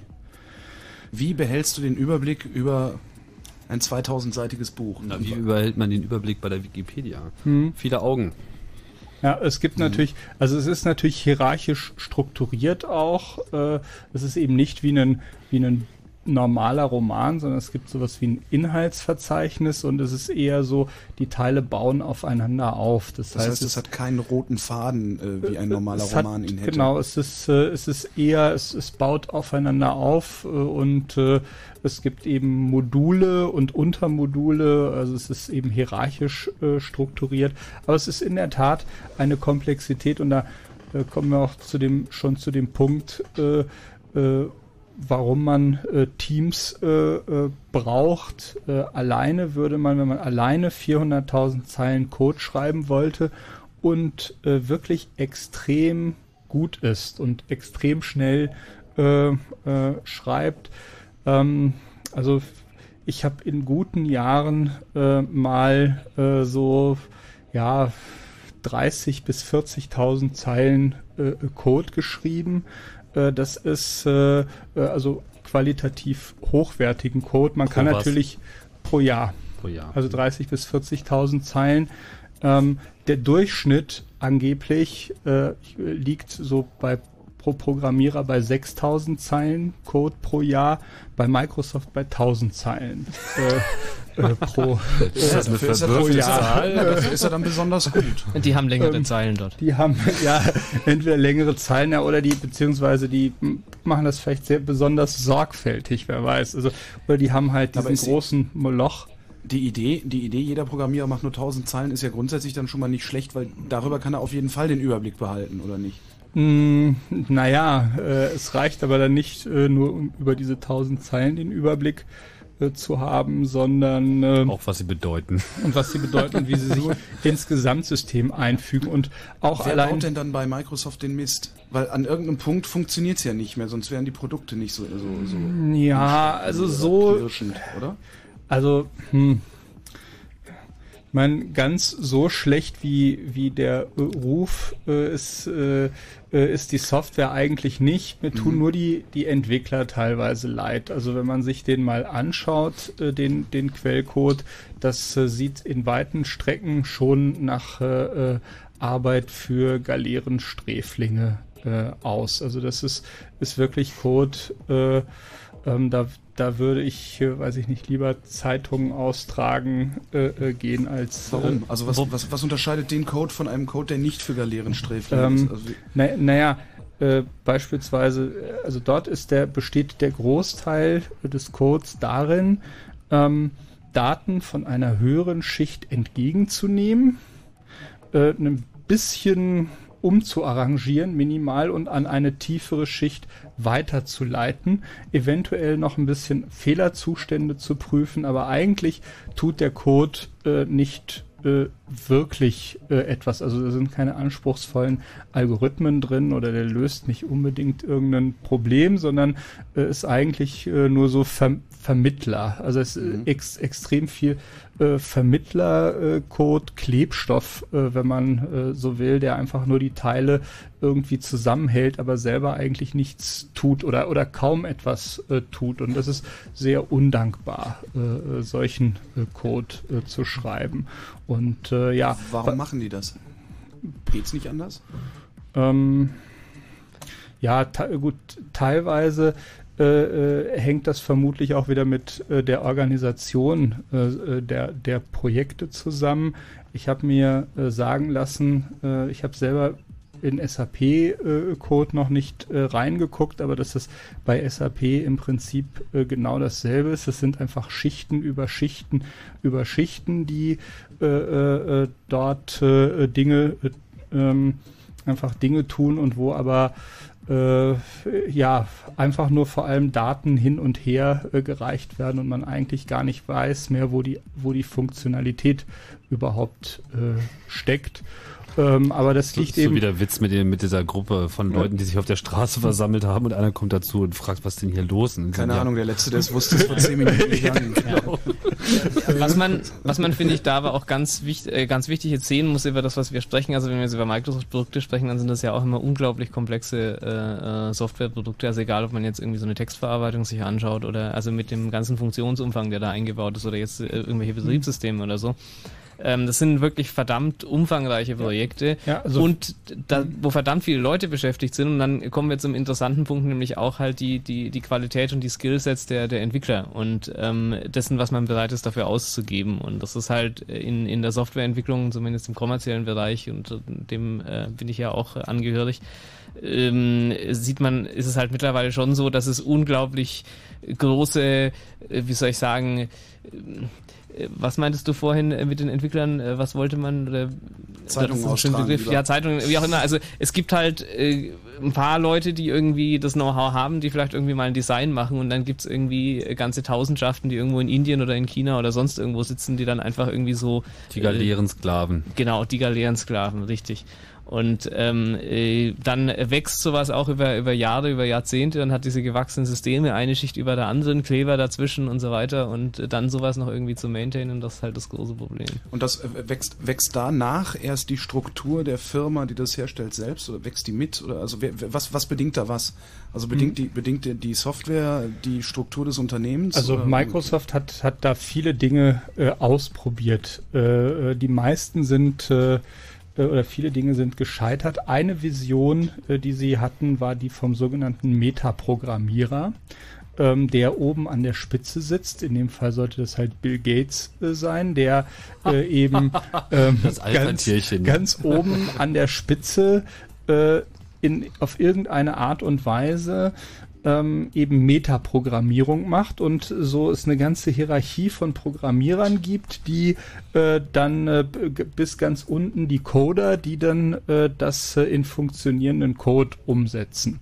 Aber das hat, äh, also das haben, wurde ernsthaft probiert äh, bei Microsoft. Gibt es auch ein paar ganz äh, interessante Bücher äh, äh, dazu. Aber das ist komplett fehlgeschlagen. Das hat einfach nicht äh, funktioniert. Und jetzt äh, ist man irgendwo in der äh, hat, versucht man so einen Mittelweg, äh, äh, glaube ich, äh, zu, äh, zu gehen, dass, dass schon die Leute ein bisschen äh, ähm, Verantwortung auch für, für Module, für, für Architektur haben und auch die Teams nicht allzu groß werden zu lassen, wobei das Team, was den Internet Explorer, die Version waren das die Vierer oder die Fünfer Version, als jedenfalls als Microsoft das Internet entdeckt hatte und äh, die Netscape bedrohung hat, hat man 1000 Mann äh, angesetzt, äh, die halt äh, am Internet Explorer 1000? 1000. Das kommt ja selbst Mhm. mir absurd groß vor. Also Ja.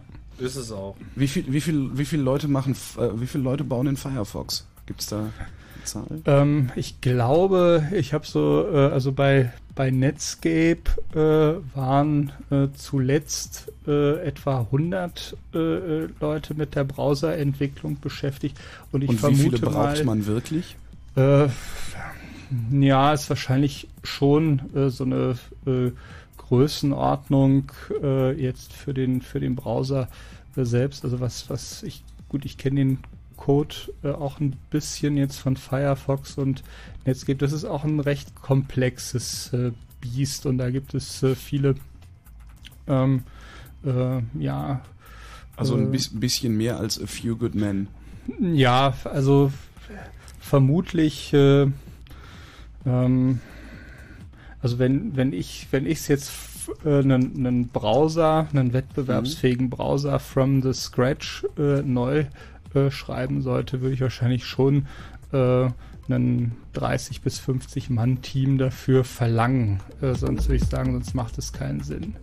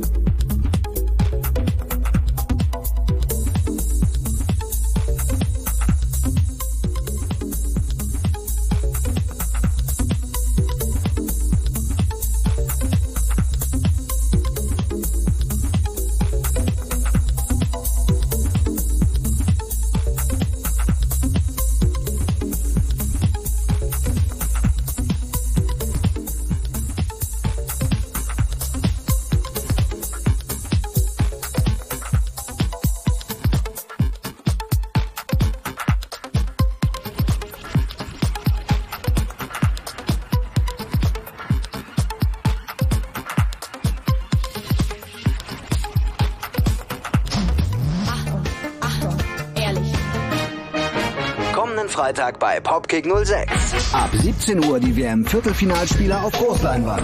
Und ab 19 Uhr Mia auf der Bühne.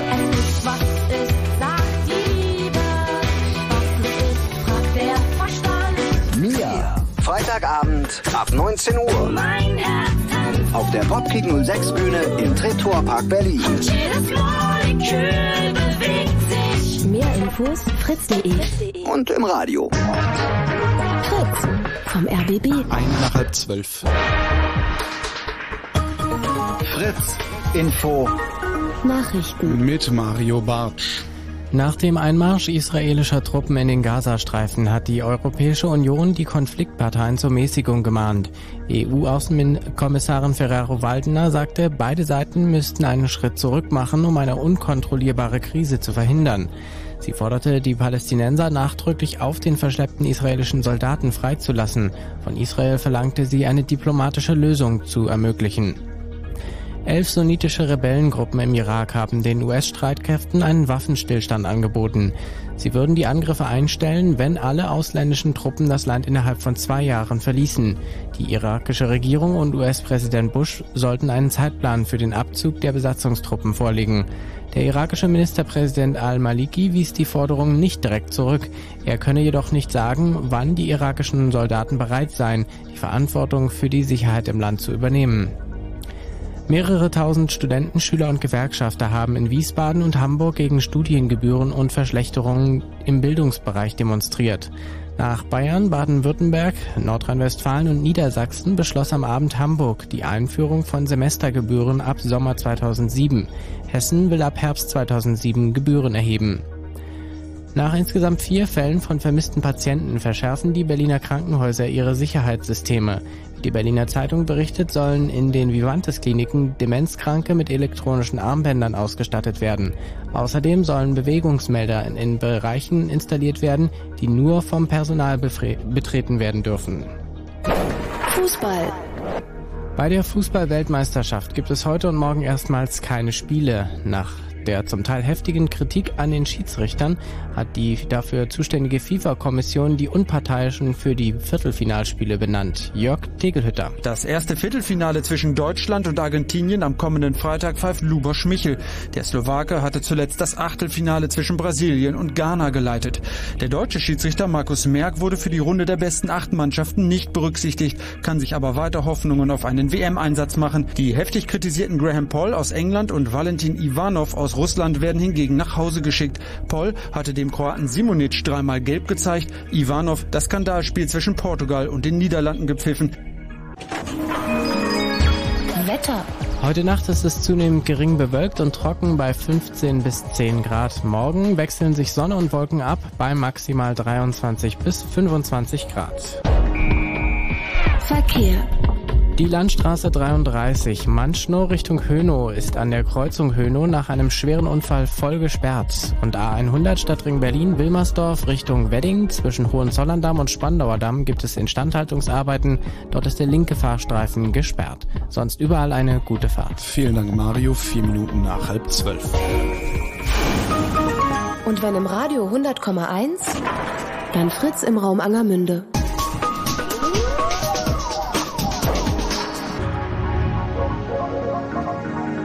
Blue Moon. Chaos Radio 114 ist hier immer am letzten Mittwoch im Monat. Gibt's das Chaos Radio mit dem Chaos Computer Club 114 heute beschäftigt sich mit Software Projektmanagement. Ja, und jetzt machen wir das schon seit so lange. Und wir hatten früher mal so eine tolle Tradition und die müssen wir unbedingt mal wieder einführen. Weil wir reden immer so viel über Technik und es gibt ganz viele Leute, die damit vielleicht überhaupt nichts anfangen können. Und deswegen spielen wir jetzt auch nochmal ein Lied für Marianne, damit sie auch was davon hat.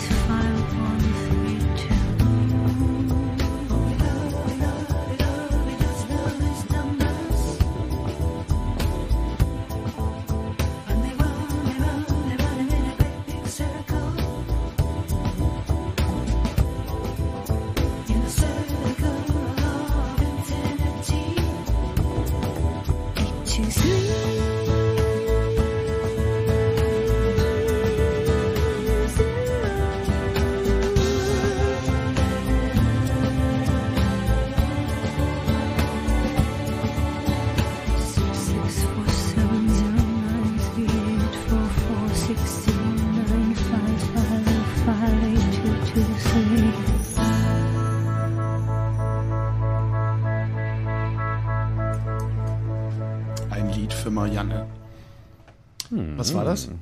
Das war Kate Bush und zwar äh, Pi. Ein Lied über Pi. Und sie singt Pi. Ist das aufgefallen? Nein, sie sind jede einzelne Also- Ziffer von Pi. Also nicht Naja, alle, weil da äh, werden sie noch eine Weile mit beschäftigt.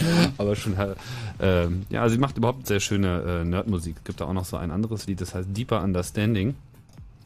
Äh, ich glaube auf ihrem vorletzten äh, Album. Und äh, da geht es auch so um die Abhängig Abhängigkeit eines äh, Nerds, der irgendwie vor seinem Rechner sitzt und der Rechner spricht zu ihm irgendwie I give you love and deeper understanding und alles ganz äh, dramatisch. Kann ich nur schwer empfehlen, die gute. Ja, haben wir eigentlich schon oh, heute ist kein Fußball. Heute ist kein Fußball. Nerds, Nerds hassen ja Fußball. Ist dir schon aufgefallen? Das ist ich, schlimm. finde, ich finde, Leute, die Fußball hassen, sind genauso wie Leute, die Weihnachten doof finden. Oh, ich finde beides ist- doof. Das ist so, ja, ey, kannst du nicht mal endlich aufhören, Abiturient zu sein? Ich, hab, ich war noch nie Abiturient, weil ja, ich habe du, kein du Abi. benimmst dich wie einer. Ist so, ey, Weihnachten ist doch voll scheiße, ey, ganze Kommerzscheiße. Ich, also ich finde Weihnachten da. Nö, nicht wegen dem Mann. Kommerz. Also du magst die WM, ja? Ich, sie ist mir weitgehend egal, Ach, sagen wir mal so. Aber wenn's, wenn's irgendwo, wenn irgendwo Fußball läuft, sitze ich auch da und denke mir, hui, hier läuft ja Fußball und amüsiere mich. Also es ist jetzt nichts, wo ich gesteigerten Wert drauf lege, aber ich finde es so albern zu sagen, so, ey, total scheiße, ey, ganz, äh. Ich doof. Ich find's super. Ich hab Spaß. Eine Menge. Das Einzige, was mich echt abfuckt, sind diese Deppenfähnchen. Also Deppenfähnchen? Deppenfähnchen an ihren, ja, ne, Ja, so oder, die, oder die Twingos, Stadiongesänge. so, nee, so farbige Twingos, die mit Stofftieren vollgestopft sind und dann so zwei so Deutschlandfähnchen an der Seite haben. Ja, das ist schon albern, ne? Ein bisschen. So, ja. Und die Ja, Besitzerin was hat, ne, hat ein Nagelstudio. Ich habe auch noch was ganz Ja. Tolles hier. Guck mal.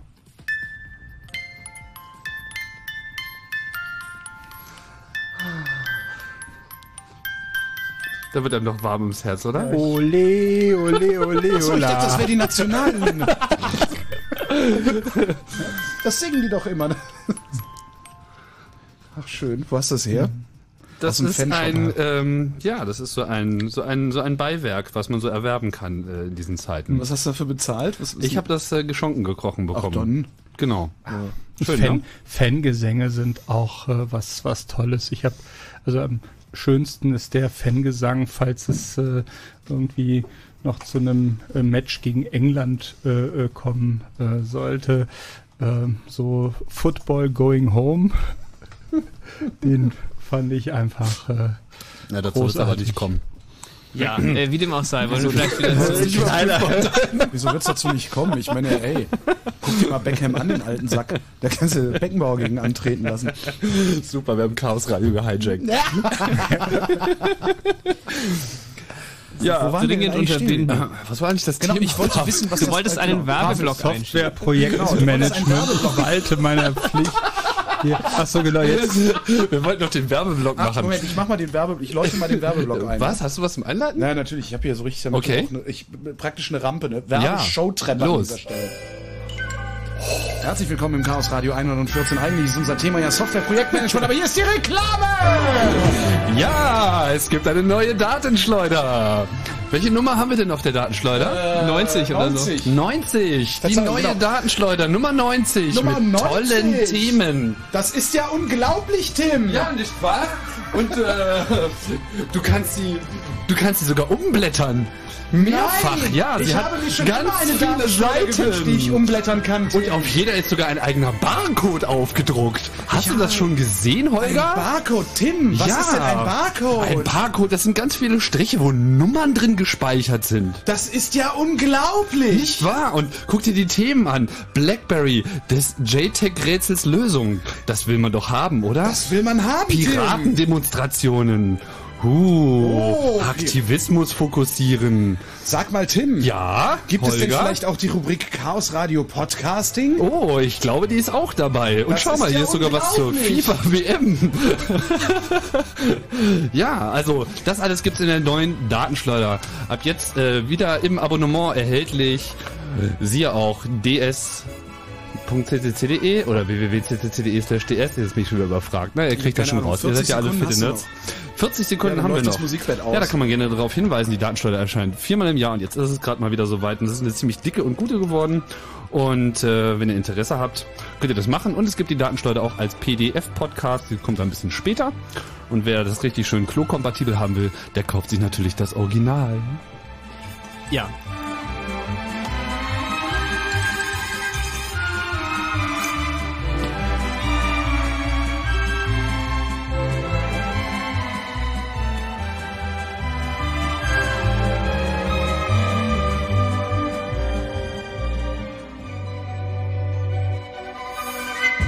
Liegt beim CCC So. Teleshop. Da sind wir wieder. Rufen Sie an. Abonnieren Sie jetzt. Sag mal, Paul, was war eigentlich nochmal das Thema? Äh, Teleshopping. Pi? Ähm, 3,141592653 wir gehen schon mal. 589 238. Nein. Unser Thema ist Softwareentwicklung und Softwareprojektmanagement. Harald, warum bist du jetzt gerade so, du hast dich gerade so echauffiert. Was war denn los um Himmels Willen? Echauffiert. Echauffiert. Ähm, naja, äh, ich fand nur, dass wir eben irgendwann zum Thema mal wieder zurückkehren sollten. Zum Thema bei Chaos Radio, hast du das gehört? Köstlich. Und vor allem, wenn ihr schon Werbung macht, dann hättet ihr mal erwähnen können, dass man mittlerweile unser komplettes Backlog äh, der Datenschleuder erwerben kann. Oh, warte. Oh, Also es gibt so, los, ich kann das doch gar nicht. Einsatz. Natürlich kannst du das. Nein! komm schon! Es gibt jetzt einmalig im, ausgerechnet, im ausgezeichneten Sonderangebot äh, ein Ja, Komplettpaket aller noch auf Lager befindlichen Datenschleudern des Chaos Computer Clubs. Hammer. Ja, Das ist ja irre. da kann man dann nachlesen, zum Beispiel wie in der Datenschleuder Nummer 14 vom Dezember 1985 die persönliche Datenübertragung wurde von den Beamten durch Tastatureingabeverbot unterbrochen. Oh, das ist ja spannend. Das ist ja unglaublich. Tastatureingabeverbot. Ach so, ähm, heute ist Warte. der, Heute ist der 28. Heute Juni. ist der, ja, 28. Juni. sagt 28. klingelt da nicht irgendwas? Warte, ich spul dir? mal zurück.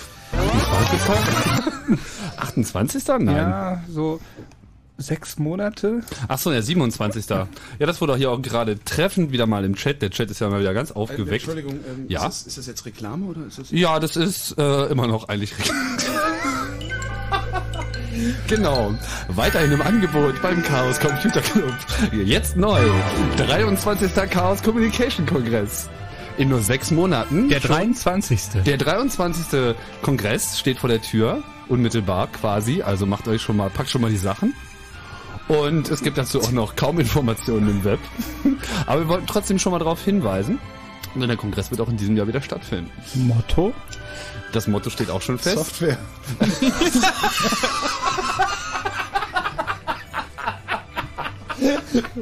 Ich glaube, das Motto ist noch geheim. Ah nein, das Motto heißt Who can you trust? Und das ist äh, unser Thema, um mal alles zu hinterfragen, was heutzutage so auf dem Tisch liegt. Und das ist ja eine ganze Menge. Wem würden Sie vertrauen? Wenn Sie überhaupt Bescheid wüssten. Der 23. Chaos Communication Kongress wieder zwischen Weihnachten und Neujahr, zwischen den Jahren. Zum Teil müssen wir sogar annehmen, dass junge Leute auch einer Gehirnwäsche unterzogen werden.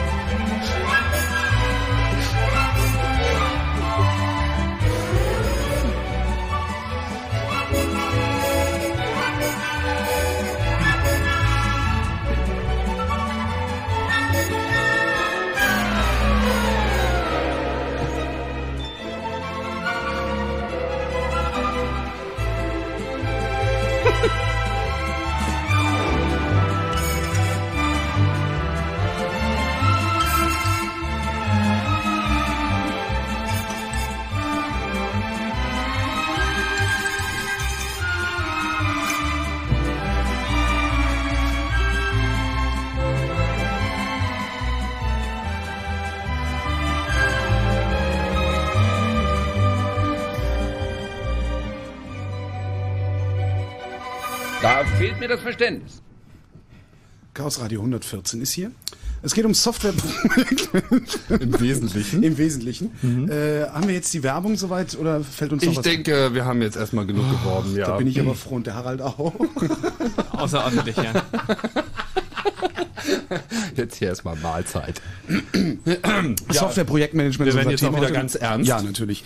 Ähm, was, also die Motivation war ja ganz, also eingangs der Sendung schon mal kurz Thema und das würde mich dann auch noch in, interessieren. Also was, was, was hat euch dazu gebracht, also sowohl Harald in der Open Source äh, Ecke Softwareentwicklung zu betreiben, als auch Pavel, das dann tatsächlich beruflich in so einer streng hierarchischen, also in einer, in einer, in einer Firmenecke zu machen. Also wo seid ihr auf die schiefe Bahn gekommen?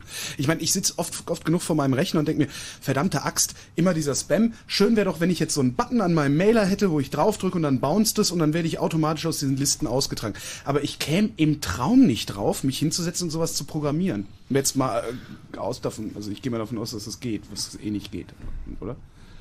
Okay, das sind jetzt zwei Fragen auf einmal getarnt. Oh, du kannst nicht so durcheinander bringen. Ge getarnt äh, irgendwie als eine geschickter Versuch, aber ich werde trotzdem ähm, antworten. Nehmen wir, nehmen wir mal äh, das mit dem äh, mit dem Spam als erstes. Mit dem Mail-Programm ist es äh, äh, klappt es leider nicht, aber es gibt eine Sache, äh, eine nette Sache, die man äh, gegen Spammer äh, ähm, unternehmen kann, die auch ganz gut funktioniert. Das ist das, da muss man aber seinen eigenen Mail-Server haben und äh, den entsprechend konfigurieren und zwar sogenannte Tarpits einrichten. Das heißt, es funktioniert so. Tarpit, Teergrube. Teergruben, also ja, mhm. Teergruben einrichten. Das heißt, wenn jetzt so der Mail-Server vom Spammer äh, kommt und versucht, eine Mail äh, zuzustellen, dann und man identifiziert ihn als Spammer, da gibt es verschiedene Möglichkeiten, das zu tun ähm, dann sagt man ihm nicht etwa, äh, nö, ich will deine Mail nicht, weil du bist ein Spammer, sondern man lässt ihn erstmal hängen in der Leitung. So lange, äh, wie es eben äh, nur geht, äh, so nach Standard. Das heißt, man wartet und wartet und wartet und ja, ja, ja, zeig mal. Und irgendwann, äh, so kurz bevor, sagt man, nee, ich will die Mail doch nicht. Äh, Ja, so, das ist- was, was dann passiert, hm? ja? Das ist die gleiche Taktik, wie so Telekommunikationsunternehmen bei ihren Genau. Kundenhotlines betreiben. Genau. Ne? Erst ewig in die Warteschlange hängen und dann irgendwann, ah, wir nehmen Ihren Anruf jetzt doch Ja, nicht entgegen. Genau. Und was, was dann passiert ist, äh, ähm, dass äh, wenn äh, jetzt gerade man einen, einen Mail-Server betreibt, wo auch äh, möglicherweise viele äh, äh, Mails äh, dann hingehen, dass, dass der Spammer einfach, der, der Mail-Server vom Spammer einfach losläuft und erstmal hängen bleibt. Das heißt, der, der, der hängt dort plötzlich und hat offene Verbindungen und kommt eben nicht weiter im Abarbeiten seiner Liste, weil man ihn eben einfach aufhält. Und weil das natürlich die Produktivität der Spam-Versender behindert, äh, durchforsten die dann ihre Datenbanken nach Einträgen, die halt ihren Betrieb stören und schmeißen einen dann raus, damit sie halt schneller äh, ihre Liste abgearbeitet kriegen. Und bei uns äh, hat das so gut funktioniert. Wir haben von, äh, ich glaube, wir sind von 20.000 äh, Spam-Mails pro Tag jetzt in der Firma so auf 5.000 äh, äh, runtergekommen. Also haben die Quote von 95 auf 50 Prozent äh, reduziert, Das allein durch die ordentlich. Maßnahme. Also es- man, man konnte es so richtig schön sehen in der Statistik, wie das so über Wochen weg äh, tatsächlich die Zahl der Versuche einfach Mhm. zurückging, weil äh, die angefangen haben, uns reihenweise rauszuwerfen aus ihren Okay, Datenbanken. Der, der Einfachheit So. halber gehe ich jetzt mal davon aus, dass es diesen Button in meinem Mailer doch gibt. Ähm, ich habe mich nicht hingesetzt und, und angefangen, äh, diesen, den, den dahin zu programmieren oder die Möglichkeit äh, gibt. Und ich habe mich nicht hingesetzt und habe hab angefangen, mir das zu schreiben. Hm. Wa- Warum hast du mit sowas angefangen? Tja, mh, ich, äh, also ich habe neulich ein Interview mit einem Hooligan, äh, jetzt sind wir wieder beim Fußball gesehen, äh, wurde auch gefragt, warum wird man Hooligan? Und da war auch die Antwort, man wird dazu geboren. Und äh, ich, bei mir äh, war es so, ich bin im Alter von, glaube 13 Jahren äh, an einem Programmierer vorbeigelaufen, der im Kaufhaus äh, saß und äh, ein äh, kleines Programm äh, äh, in, in ein TI 994, glaube ich, äh, war das damals. Ah, 4A hieß der, ne? Äh, äh, Hab rein ich, hab ich noch im Keller stehen. gehackt, Mal, Wer den äh, haben will, Experte, wer, Holger. wer den haben will, kann, Ja.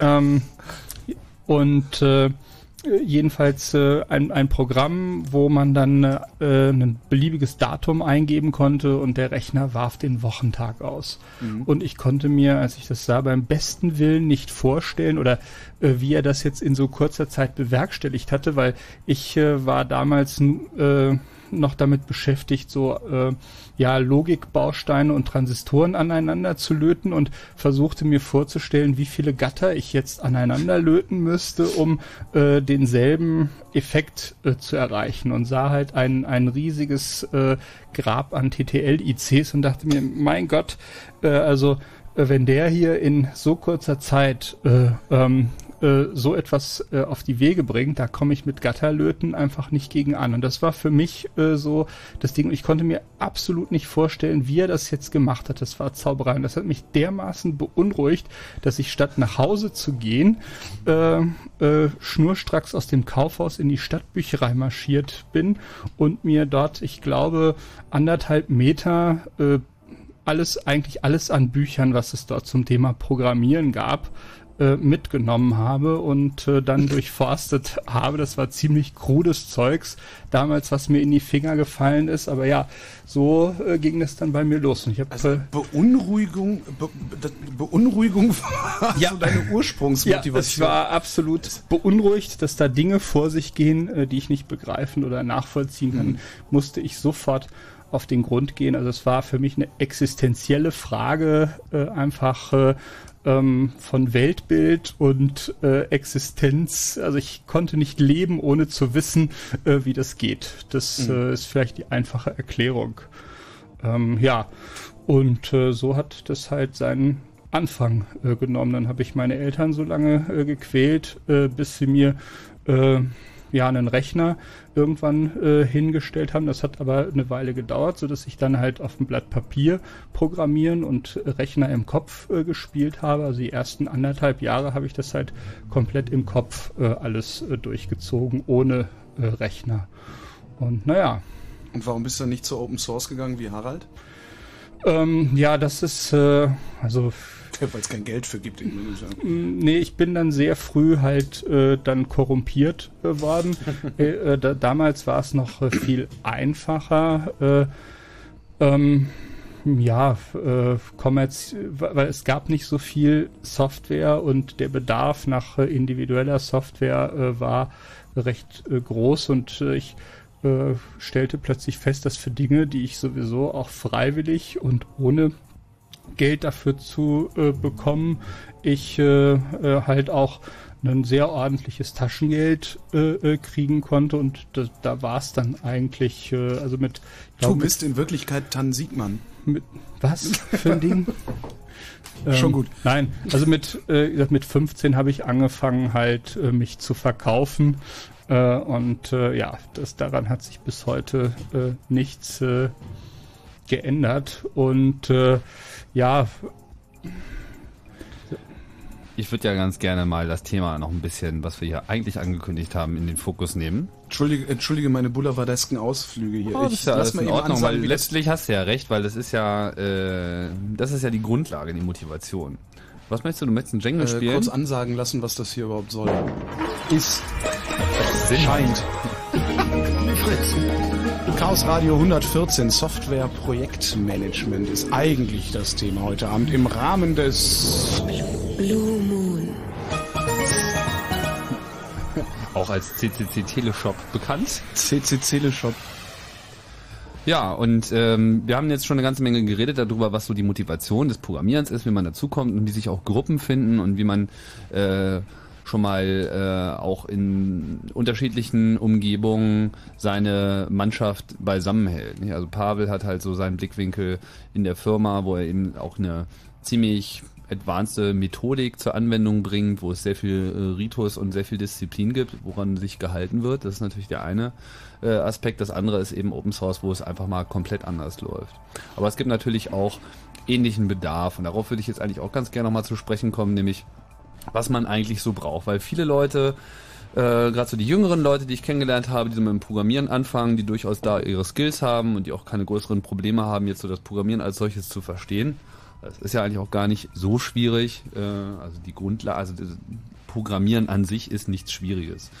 Ähm, letztlich ist es nur eine Fleißarbeit und hat sehr viel mehr mit, mit Erfahrung zu tun, dass man da eben auch weit kommt und äh, schöne Sachen macht.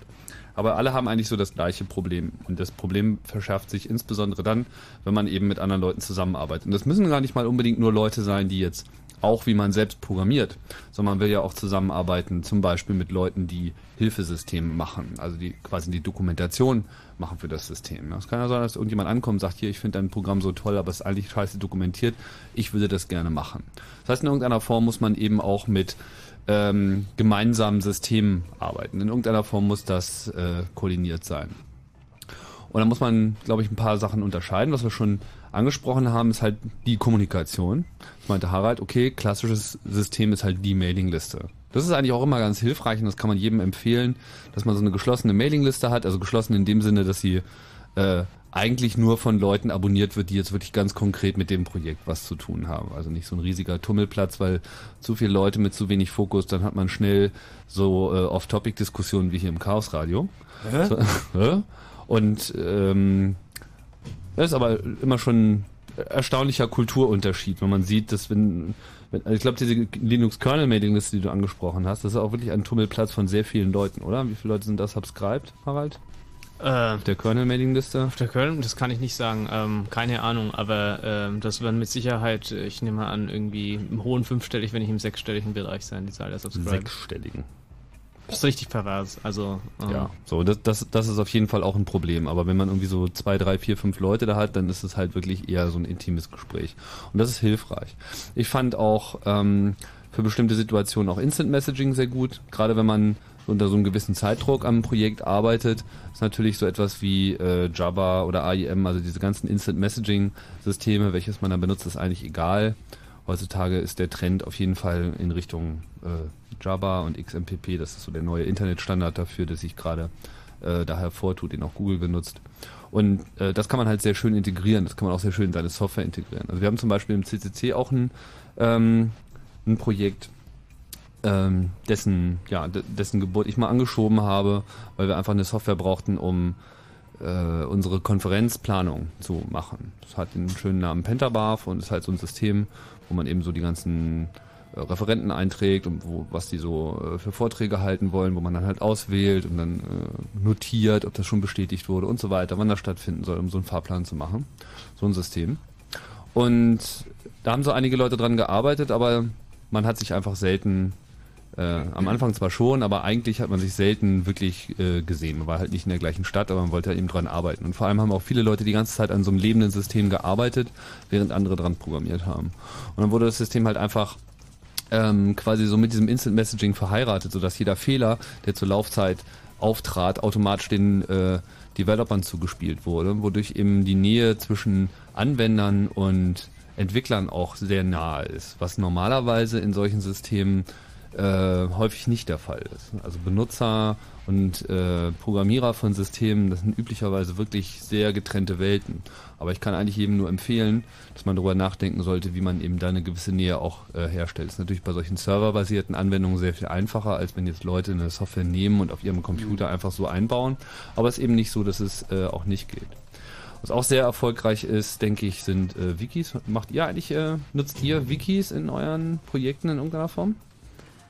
Bei Netfield, oh ja, sorry. Mhm.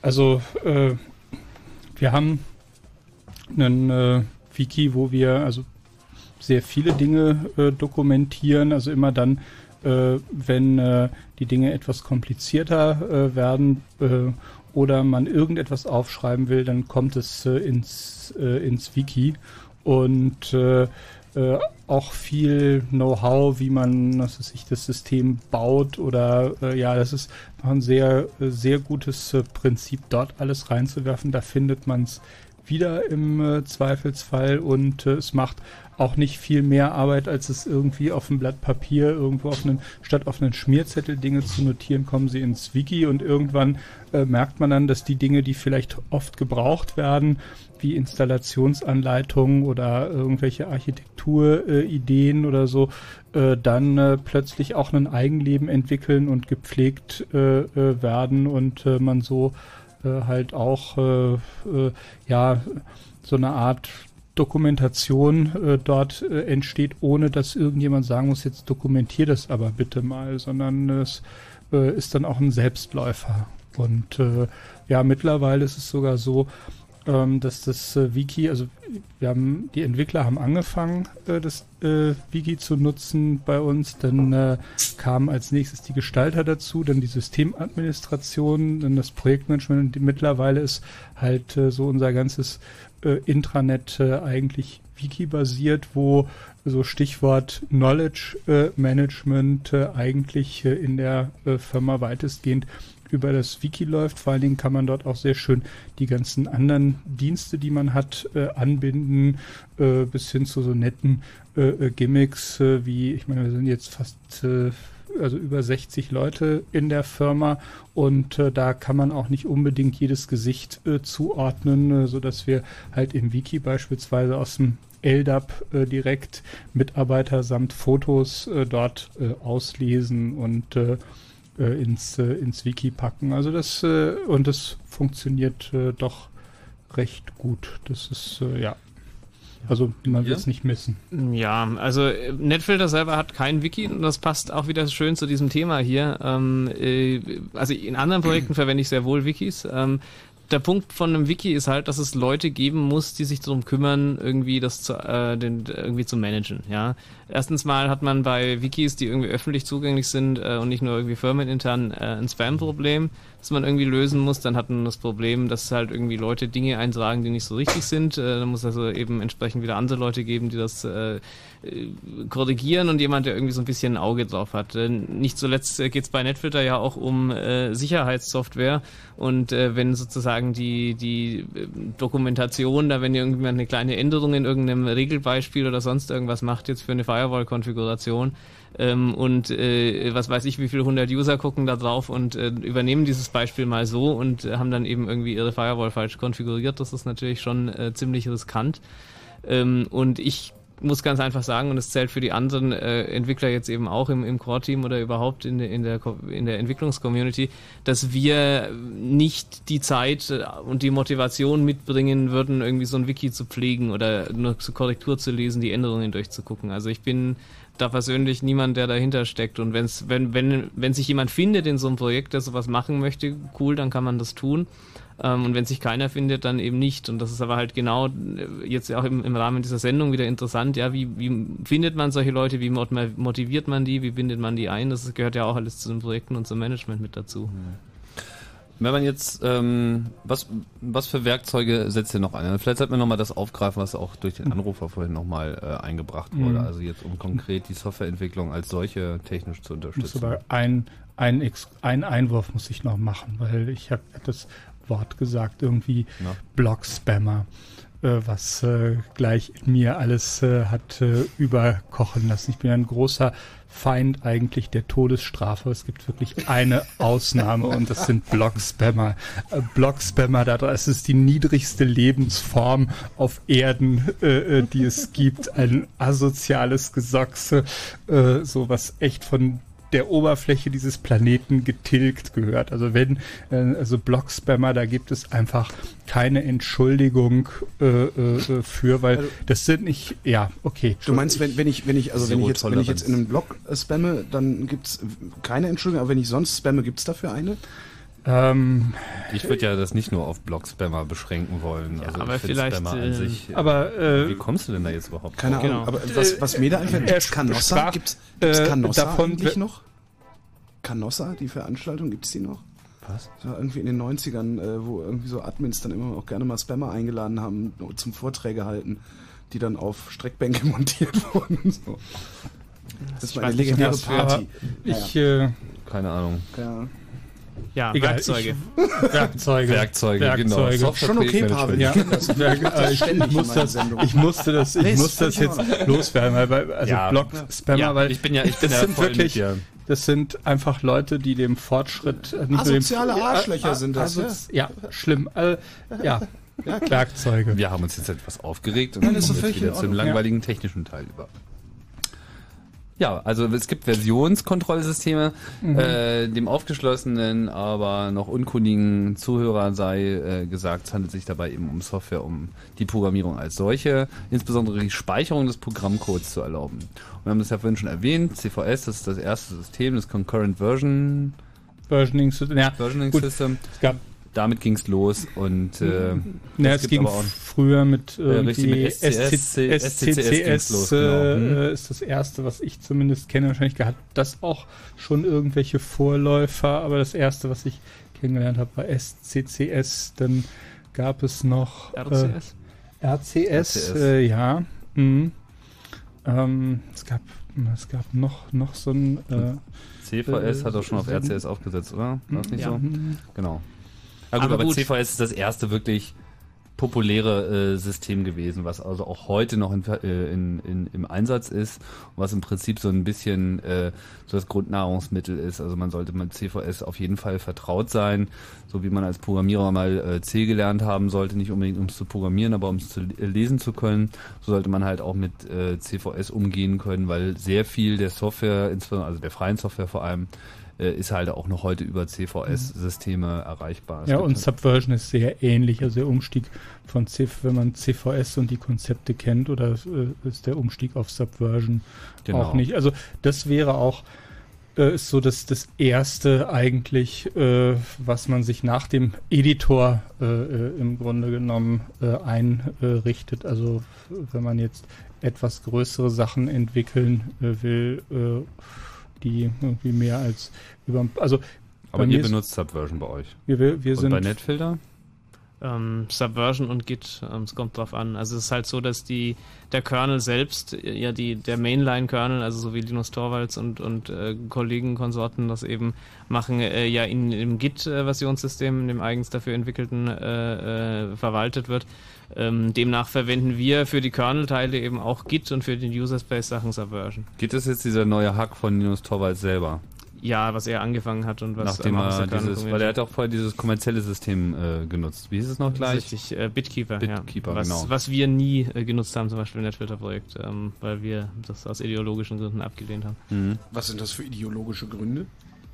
Naja, Der also Chef ich meine, Scientology oder wie? Nein, also ich meine, es ist halt einfach so, wenn du freie Software entwickelst, ähm, äh, dann kannst du das entweder aus rein pragmatischen Dingen tun, ähm, Mhm. weil du halt irgendwie sagst, naja, es ist praktisch, dass ich einen Quellcode habe, oder du kannst freie Software entwickeln, weil du überzeugt davon bist, äh, dass äh, die Freiheit, die freie Software eben bringt, also das verändern zu können und so weiter, eben äh, ein, ein Wert in sich ist und Mhm. den, den du äh, eben unterstützen möchtest.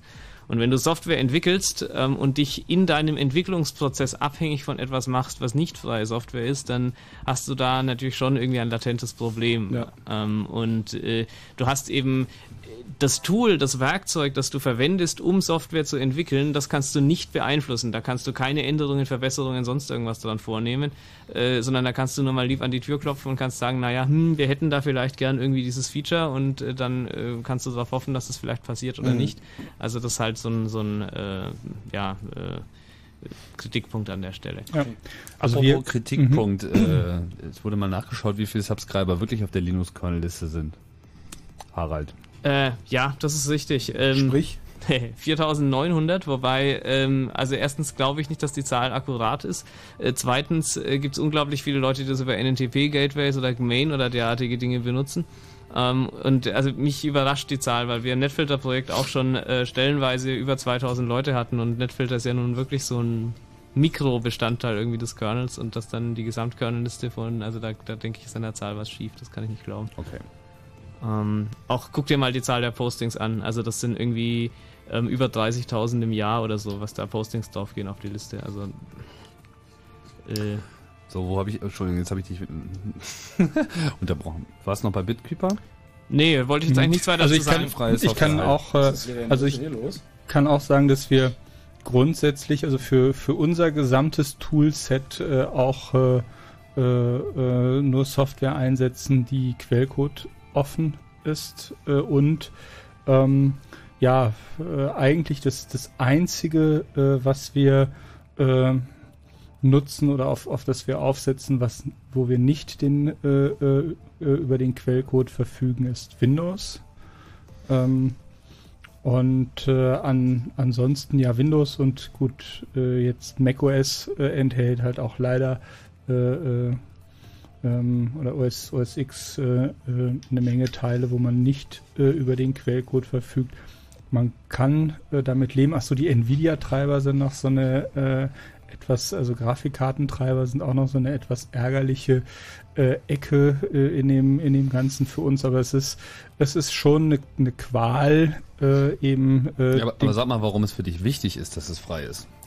na, wichtig ist, ist es deswegen, ähm, weil man äh, ansonsten abhängig ist. Äh, äh, also jede Software enthält Fehler und äh, äh, weil man bestimmte Fehler, wenn man äh, über den Quellcode nicht verfügt, man sie einfach nicht fixen kann. Das heißt, man macht sich abhängig von einem Hersteller, der plötzlich pleite gehen kann oder der einen einfach die Anfragen ignoriert, äh, die man an ihn stellt oder andere Dinge. Und äh, das ist das ist einfach äh, eine Frage jetzt äh, ja der der Abhängigkeiten, in die man äh, sich sich begibt und äh, je mehr Abhängigkeiten, da kann man fast sicher sein, dass äh, über kurz oder lang man äh, ähm, man dann ausgebremst wird und meistens dann in dem Moment, äh, wo man es am wenigsten gebrauchen äh, kann. So. Mhm. Und äh, dann, ja, es ist garantiert einfach ein gewisses Maß an Unabhängigkeit äh, an, an der Stelle und ja, Kontrolle über sein eigenes Schicksal und das, Schi äh, äh, das Schicksal der eigenen äh, äh, Software. Das ist ein ganz, äh, ganz wichtiger Moment.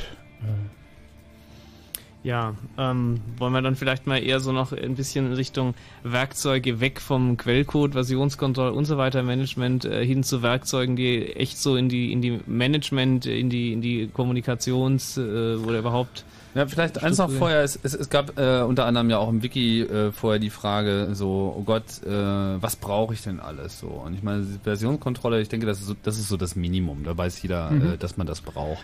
Aber viele Leute haben halt keine Lust, sich das selber aufzusetzen. Es gibt ähm, mittlerweile eine ganze Menge Dienste im, im Web, die einem das halt abnehmen. Also Websites, die sich ganz speziell an Developer äh, richten, wo man so mal eben mit zwei, drei Klicks im Prinzip so die Kerninfrastruktur hat. Also vor allem bekannt, weil sie waren die ersten, äh, wenn ich das richtig sehe. Waren sie die ersten? SourceForge? weiß ich jetzt nicht. Äh, dot, dot .NET, also wenn sie nicht die ersten waren, waren sie auf jeden Fall die ersten, die wirklich richtig bekannt waren, wo halt sowas wie CVS und äh, Subversion, also diese Source Code Kontrollsysteme drin waren, Mailinglisten drin geführt wurden, man so eine einfache Homepage hatte, so ein einfaches Forum und eben so die grundlegenden Werkzeuge. Ob man sowas nun benutzen sollte oder nicht, das ist nochmal so eine Frage für sich. Es gibt, machen wir noch das Toolset vielleicht nochmal, also aus meiner Sicht komplett, ähm, also ganz äh, wichtig ist äh, dann, dann als nächstes die, die Bildumgebung eigentlich. Äh, ähm, das ist äh, speziell für jetzt, wenn man äh, in, in, in Sprachen, die man übersetzen äh, muss, die halt compiled und gelinkt werden müssen, ähm, hat man halt irgendeine Steuerung, die halt die ab, bei Änderungen abhängig von den Abhängigkeiten der einzelnen Teile dann äh, einen entsprechenden automatisierten Prozess äh, anwirft. Und das in Verbindung mit einer Versionskontrolle beispielsweise hilft gerade bei Multiplattform-Entwicklung, ähm, wenn man das äh, ineinander äh, verzahnt, äh, gerade im, im Team, äh, hilft es äh, extrem, dass äh, äh, Änderungen oder Fehler, die jemand einbaut, sehr zeitnah erkannt äh, werden. Das heißt, also Bildsystem äh, und äh, dann eben ein äh, automatisierter äh, Bild ist das nächste, der verbunden ist mit dem Software-Repository. Das heißt, wenn ich jetzt eine Änderung mache an dem Quellcode und den jetzt überspiele in mein Repository, dann gibt es einen anderen Rechner, der überwacht die ganze Zeit das Repository und guckt, hat sich da was geändert, hat sich da was geändert. Wenn sich jetzt was geändert hat, nimmt er die Änderung äh, kopiert sich die, also checkt die aus oder ja, äh, und äh, startet eben selbst äh, den, den Compiler, übersetzt es, baut das. Bei uns schließen sich dann noch die automatisierten Tests an und äh, noch ein automatisiertes Packaging. Das heißt, also da ist also viel Automatisierung an der Stelle und das ist vielleicht auch so ein äh, Hinweis oder Tipp, dass man alles, was man automatisieren kann, äh, man möglichst auch automatisieren sollte, weil das äh, dann einfach Fehlerquellen äh, äh, verhindert und, und ausschließt. Und gerade auch, das, äh, das kam auch im Wiki die Frage, ich meine, Softwareentwicklung wird immer teurer und äh, wie kriegt man es halt besser und, und, und billiger hin und das ist wie überall äh, Automatisierung äh, an, an der Stelle ist ein ganz wichtiger Punkt und dass die Tools, die man hat, dann alle äh, ineinander äh, greifen und äh, einem eben Arbeit, also gerade Routinearbeit, nervige Routinearbeit äh, möglichst abnehmen und man sich äh, auf das Wesentliche beschränken kann. Wie heißt diese, diese, dieses Computersystem-Array, was die ganze Zeit diese Builds macht beim Mozilla-Projekt? Gibt es auch irgend so einen Namen für dieses Teil? Kann ich dir Mhm. nicht sagen. Habt ihr das Ähm, gerade?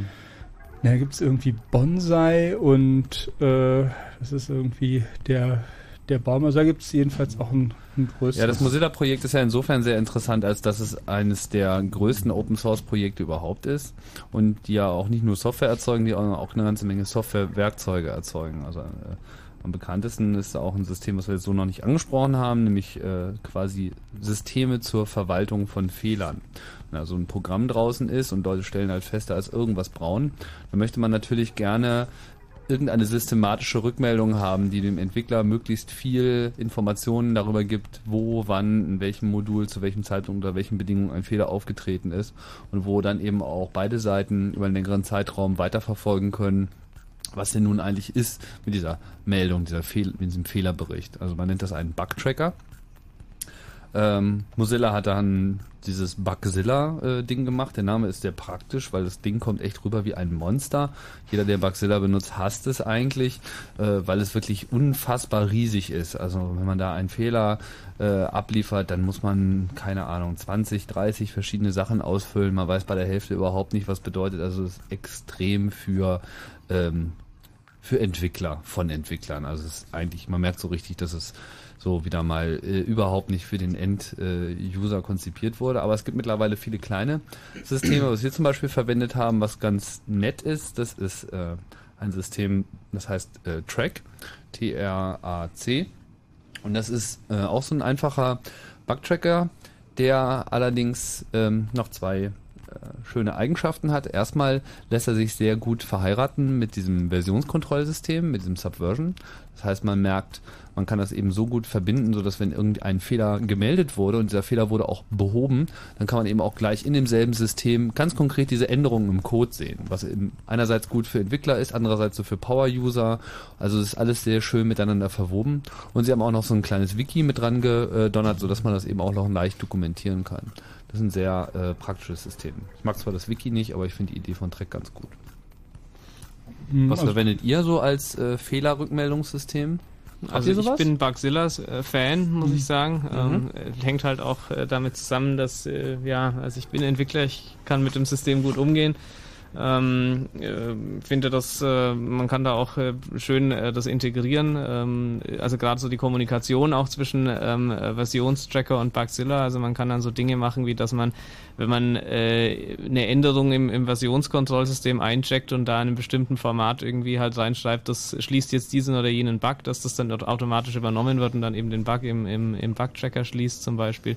Solche Dinge. Ähm, äh, ja, also ich, wie gesagt, ich persönlich äh, bin, bin ein großer Bugzilla-Fan in der Hinsicht. Und wir ne nehmen auch Bugzilla. Echt? So, ähm, ja. Und äh, es ist zwar nicht hübsch, äh, aber es äh, funktioniert. Also es ist einfach, äh, ja, für Entwickler ist es, ist es okay. Gut abgehangen sozusagen. Gut, gut abgehangen.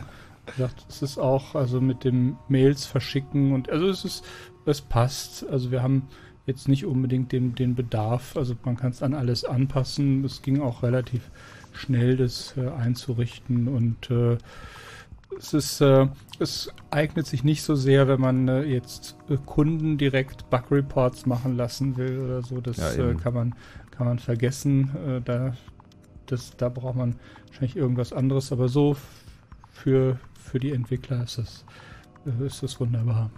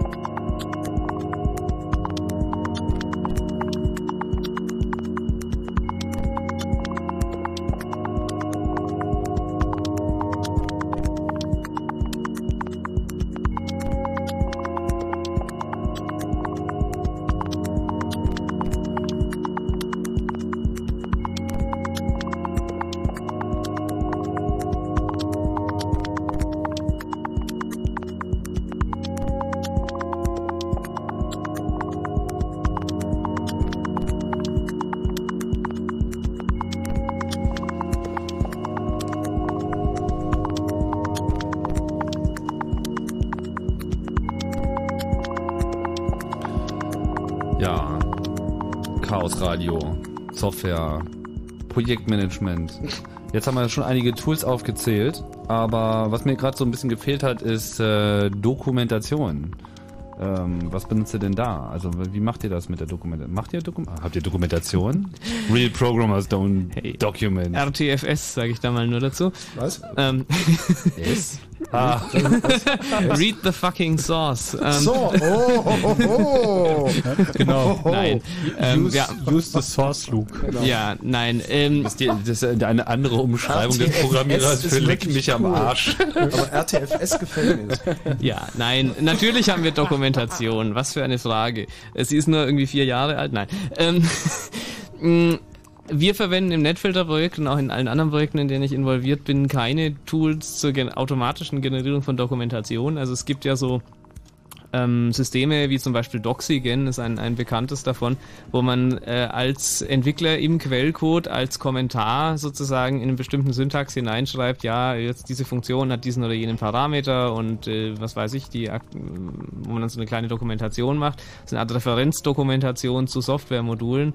Ähm, sowas verwenden wir nicht. Ähm, äh, ja, mag durchaus sinnvoll sein, aber äh, ist halt die Frage, was für eine Dokumentation will ich haben. Also solche Systeme zur automatischen Dokumentationsgenerierung eignen sich meiner Meinung nach eben äh, zur internen Dokumentation von irgendwelchen Schnittstellen, von Bibliotheken, von sonstigen Dingen. Ähm, aber jetzt Anwenderdokumentation oder ähnliches automatisch aus dem Programm heraus zu generieren oder so, glaube ich nicht, dass das äh, irgendwie Sinn hat oder, oder überhaupt funktionieren kann. Das heißt, wir schreiben Dokumentation äh, völlig getrennt von Software. Ja, äh, bei uns wird Dokumentation in, in DocBook geschrieben äh, als, als Format. Ähm, und ähm, ja, da gibt's äh, unterschiedliche Leute, die äh, Dokumentation schreiben. Es gibt äh, Leute, die äh, Dokumentation übersetzen im Projekt zum Beispiel. Also wir haben auch chinesische Dokumentation zum Beispiel. Ich stelle mir gerade vor, ich sage, oh, wir schreiben Dokumentation unabhängig von Software. Die sitzen, manchmal sitzen die jahrelang und schreiben nur Dokumentation, so Fantasiedokumentation. Also- völlig unabhängig von Software. Also bei uns ist es auch so, dass die, äh, dass die Endbenutzer-Doku auch, äh, sag mal, von, von Hand äh, geschrieben wird. Ansonsten setzen wir aber schon eine ganze Menge äh, automatisierter Verfahren äh, ähm, ein.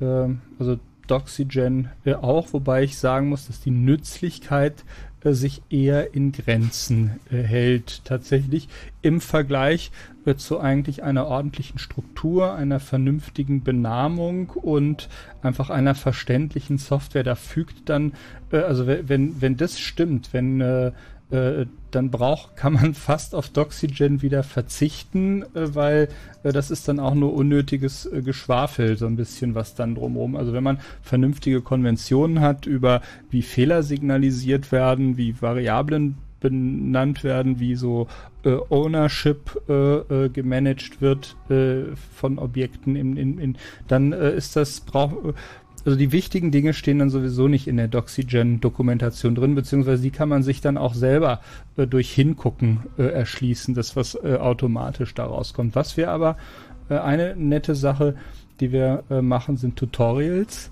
die wir schreiben, die verlinkt sind, aber mit unserem automatischen Bildsystem. Weil ein Problem ist, wenn man Tutorials mit Beispielen hat, dass sich irgendwas ändert und was es ist nichts ärgerlicher, als wenn man in der Dokumentation ein Beispiel hat, was nicht funktioniert.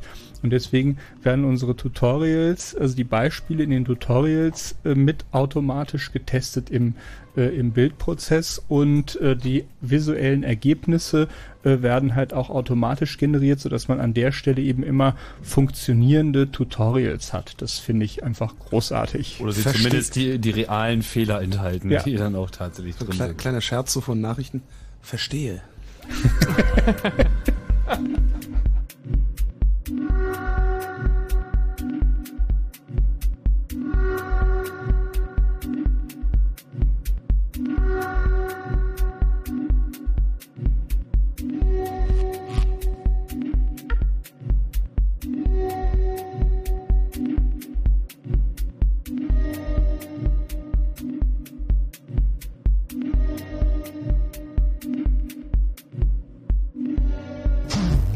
Ganz besondere Zeiten erfordern ein ganz besonderes Radio. So, jetzt komme ich nämlich. Otto Dumke, was sagt dir das? Nichts? Mhm. ja, mir auch nichts. Das Fritz Popkick Radio. Mit einer besonders besonderen Besonderheit. Alle Spiele der deutschen Nationalelf werden live kommentiert von Tommy Wosch und Marco Seifert. Deutschland. Aufgabenverteilung ist relativ klar. Der Marco ist zuständig für Stammeln, Stottern, Fehlinformationen Ja. und die für große Emotionen, Fakten, Fakten, Fakten. Also immer wenn Deutschland spielt, Fernseher an, Ton aus, Radio laut. Dann Deutschland sehen und Wosch und Seifert hören. Morgen Nachmittag geht's weiter mit Deutschland gegen Argentinien. Juhu! Ab 17 Uhr mit Tommy Wosch und Marco Seifert und im Radio. Fritz vom RBB. Zwei nach halb eins. Fritz Info. Nachrichten. Mit Mario Bartsch. Nach dem Einmarsch israelischer Truppen in den Gazastreifen hat die Europäische Union die Konfliktparteien zur Mäßigung gemahnt. EU-Außenkommissarin Ferrero Waldner sagte, beide Seiten müssten einen Schritt zurück machen, um eine unkontrollierbare Krise zu verhindern. Sie forderte die Palästinenser nachdrücklich auf, den verschleppten israelischen Soldaten freizulassen. Von Israel verlangte sie, eine diplo diplomatische Lösung zu ermöglichen. Die Große Koalition erwägt einen Zeitungsbericht zufolge eine völlig neue Steuer zur Finanzierung der Gesundheitsreform. Das Bundesfinanzministerium sei beauftragt worden, Modelle für eine solche Gesundheitssteuer durchzurechnen, berichtet die Süddeutsche Zeitung unter Berufung auf mehrere Koalitionsvertreter. Mehrere tausend Schüler und Studenten haben in Wiesbaden und Hamburg gegen Studiengebühren und Verschlechterungen im Bildungsbereich demonstriert.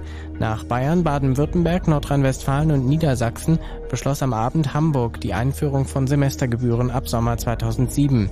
Hessen will ab Herbst 2007 Gebühren erheben. Nach insgesamt vier Fällen von vermissten Patienten verschärfen die Berliner Krankenhäuser ihre Sicherheitssysteme. Wie die Berliner Zeitung berichtet, sollen in den Vivantes-Kliniken Demenzkranke mit elektronischen Armbändern ausgestattet werden. Außerdem sollen Bewegungsmelder in Bereichen installiert werden, die nur vom Personal betreten werden dürfen. Zum Fußball. Bei der Fußball-Weltmeisterschaft ist heute erneut spielfrei. Die FIFA benannte am Abend den Slowaken Luboš Michel als Schiedsrichter der Partie Deutschland gegen Argentinien am Freitag in Berlin. Das deutsche Team geht ohne verletzte Spieler in das Spiel. Die Aufstellung wird Jürgen Klinsmann aber wohl erst morgen bekannt geben. Wetter. Heute Nacht ist es zunehmend gering bewölkt und trocken bei 15 bis 10 Grad. Am Tag wechseln sich Sonne und Wolken ab bei maximal 23 bis 25 Grad. Verkehr. Die Landstraße 33 Manschnow Richtung Hönow ist an der Kreuzung Hönow nach einem schweren Unfall voll gesperrt. Und A100 Stadtring Berlin Wilmersdorf Richtung Wedding zwischen Hohenzollern-Damm und Spandauer Damm gibt es Instandhaltungsarbeiten. Dort ist der linke Fahrstreifen gesperrt. Sonst überall eine gute Fahrt. Vielen Dank, Mario. Fünf nach halb eins. Und wenn im Radio 101,5, dann Fritz in Frankfurt oder.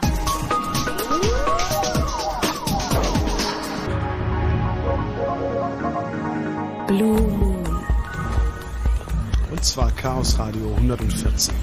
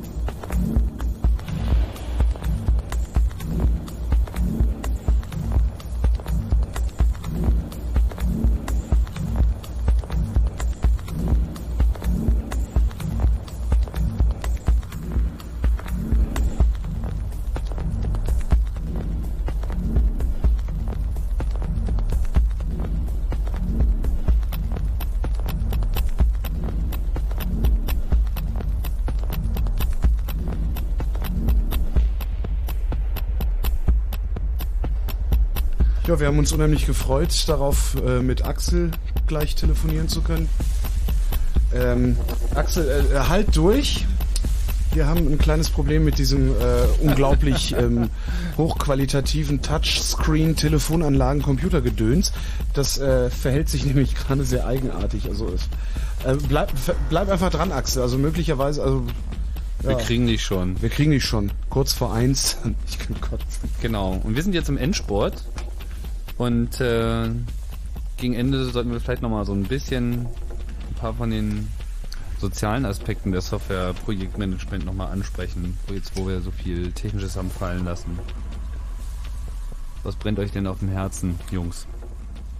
Na, ich hatte noch das Thema Ehrlichkeit in der Softwareentwicklung. Äh, ich Harald, mein, Harald möchte gerne das Mikrofon eingeschaltet bekommen, Holger. Meinst Oh du, ja, kannst ihm natürlich helfen? helfen. Ich versuche okay, gerade ja. noch Steuerung Alt entfernen.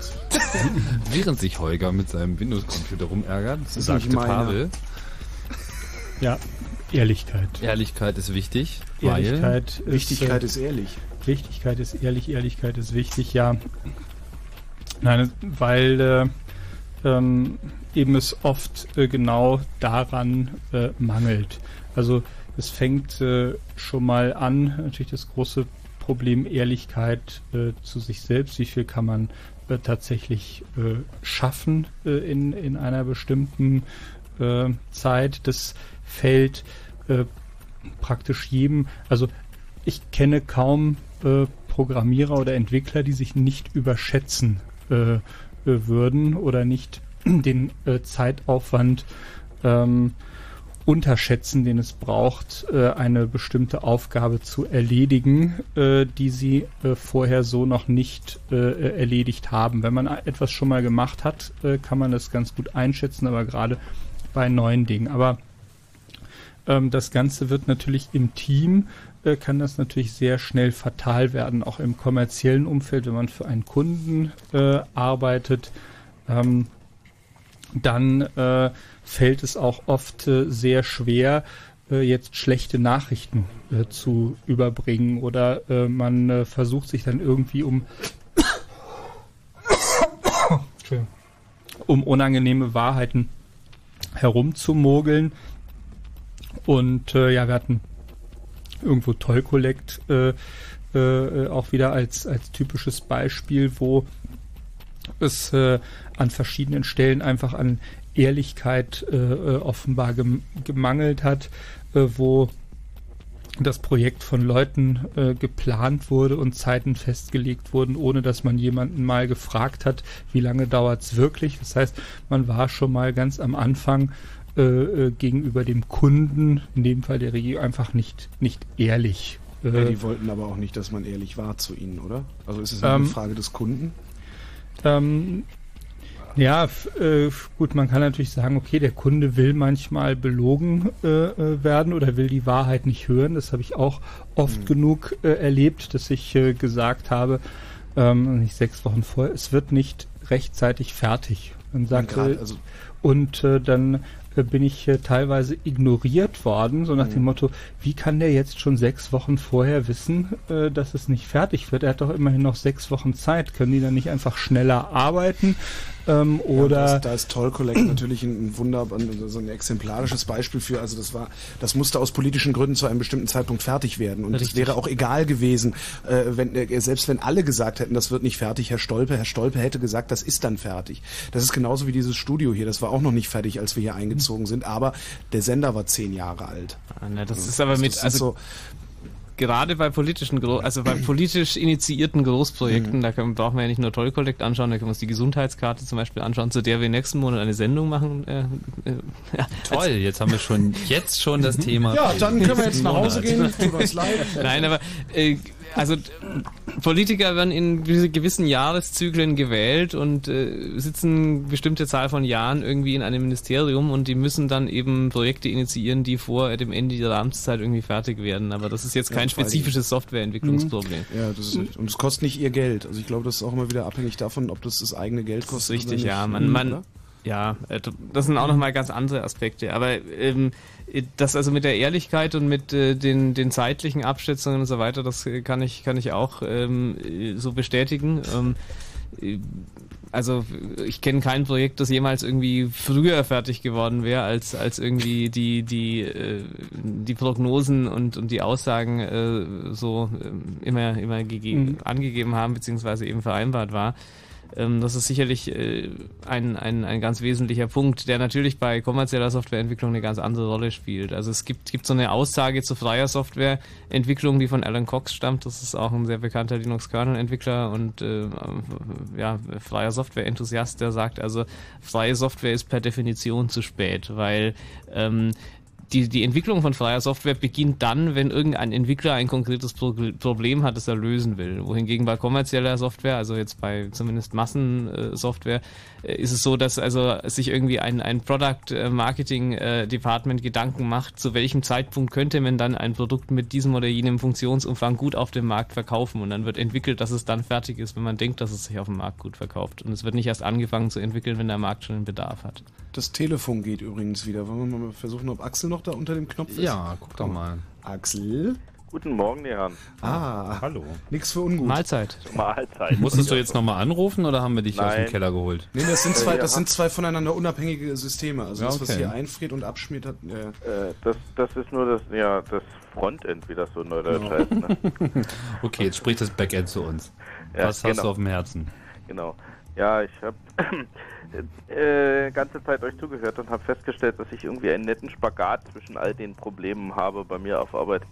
Auf der einen Seite ähm, genau das, was beim Extreme Programming auftritt. Wir haben eine Idee, was wir machen wollen und während das Programm das erste Mal in seiner Beta-Testphase dem Nutzer in die Hand gegeben wird, stellt sich heraus, was er eigentlich wirklich machen will. Ich muss dazu vielleicht als Randbedingung vorausschicken, ich habe in, einem Institut der Grundlagenforschung und da ist einfach von vornherein noch nicht so abzusehen, was denn überhaupt passieren soll und in welche Richtung das Messsystem überhaupt entwickelt werden soll. Wir wissen, okay, wir haben die und die Teile, die wollen wir bewegen, äh, ja, irgendwie. Und aber spätestens bei der Frage, wie wollen wir denn die Teile äh, bewegen? Und in welche Richtung und welche Parameter wollen wir gleichzeitig oder nacheinander ändern? Ähm, die Frage ist bei Beginn der Softwareentwicklung irgendwie noch so weit in den Sternen, dass keiner so prophetisch veranlagt ist, dass er damit was anfangen kann. Auf der anderen Seite, spätestens wenn der Erste damit vernünftig messen kann, wird das allen Nutzern, die bei uns dann als Gäste kommen, zur Verfügung gestellt. Und die wollen dann alle damit messen. Die haben dann alle Ideen, was sie dann alles noch irgendwie geändert haben möchten. Ist wirklich eine richtig spannende Geschichte. Äh, auf der einen Seite ist man ohne CVS relativ erschossen, zugegebenerweise, weil manche Sachen gehen irgendwie nur drei Versionen zuvor. Dabei fällt mir ein, was liebe ich OpenVMS oder sein Vorgänger, der auch ohne, mit der, ohne der Vorsilbe Open auskam, als es noch ohne, dass ich mir auch nur im geringsten Gedanken darum machen musste, äh, die Software ganz alleine immer wieder eine neue Version abgelegt hat und hinten eine Versionsnummer dran gehängt hat. Äh, es hat nie wieder jemand geschafft, so ein Dateisystem zu entwickeln. Hm. Ja, wobei es sich aber auch immer nur auf eine Datei bezog. Ja gut, aber äh, ich hatte zumindest die Chance zu sagen, okay, äh, ich konnte sogar dem Linker sagen, nimm bitte die Datei mit Versionsnummer 58 statt 60.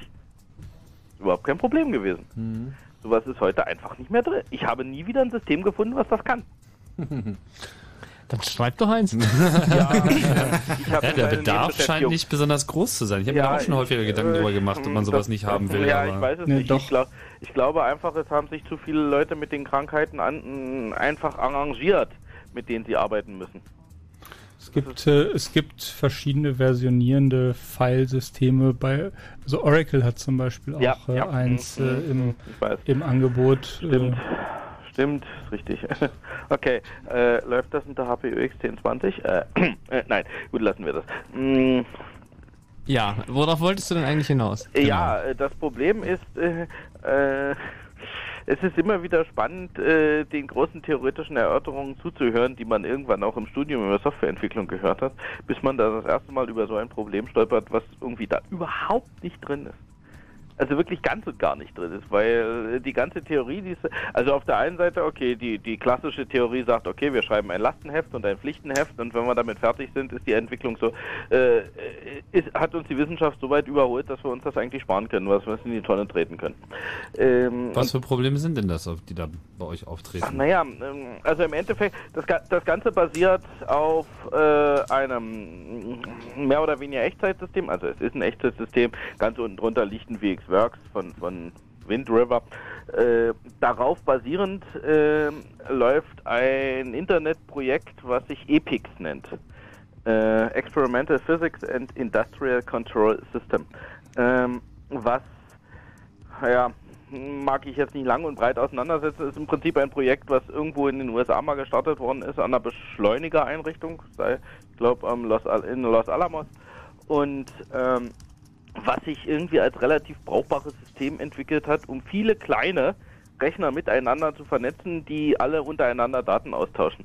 Irgendwie das bekannteste System, was damit gesteuert wird, ist wohl das European South Observatory, die äh, unter ihren Spiegeln endlos viele Stempel haben, um die thermische äh, Ausdehnung Ja, der jetzt kommen wir mal, kommen wir mal zu eurem der- der- der spezifischen Spiegel- Problem. Ja, okay. Und da, die Sache ist einfach die, äh, darauf basierend, mit Hilfe dieses Systems baust du also irgendwie eine Steuerung, mit Hilfe derer du in der Lage bist, äh, optische Elemente, sagen wir mal ganz einfach optische Elemente zu bewegen. Und jetzt kommt der Nutzer und sagt, ja, ich möchte aber das so bewegen und das so bewegen und das so bewegen. Und das möglichst gleichzeitig und äh, möglichst synchron und das eben nicht synchron. Und wenn das fertig ist, dann das so und dann das so. Äh, so wie du das, äh, sagen wir, okay, ja, hören wir zu, machen wir, mh, reden wir in einer Woche drüber, machen, kannst, kannst du so fahren. Äh, kaum bist du damit fertig, kommt der Nächste und sagt, ja, so wollen wir es aber nur gerade nicht. Und das darf also keinesfalls passieren und das darf also sich überhaupt nicht bewegen. Dafür muss ich das und das und das bewegen. Ja, Mhm. da hast du also sozusagen das typische Problem, dass äh, du keine klare Vorgabe hast, wer sozusagen dein Auftraggeber ist, der dir spezifiziert, wie jetzt das, Das- User Interface Das aussehen soll. Problem ist, äh, das wird es nie geben.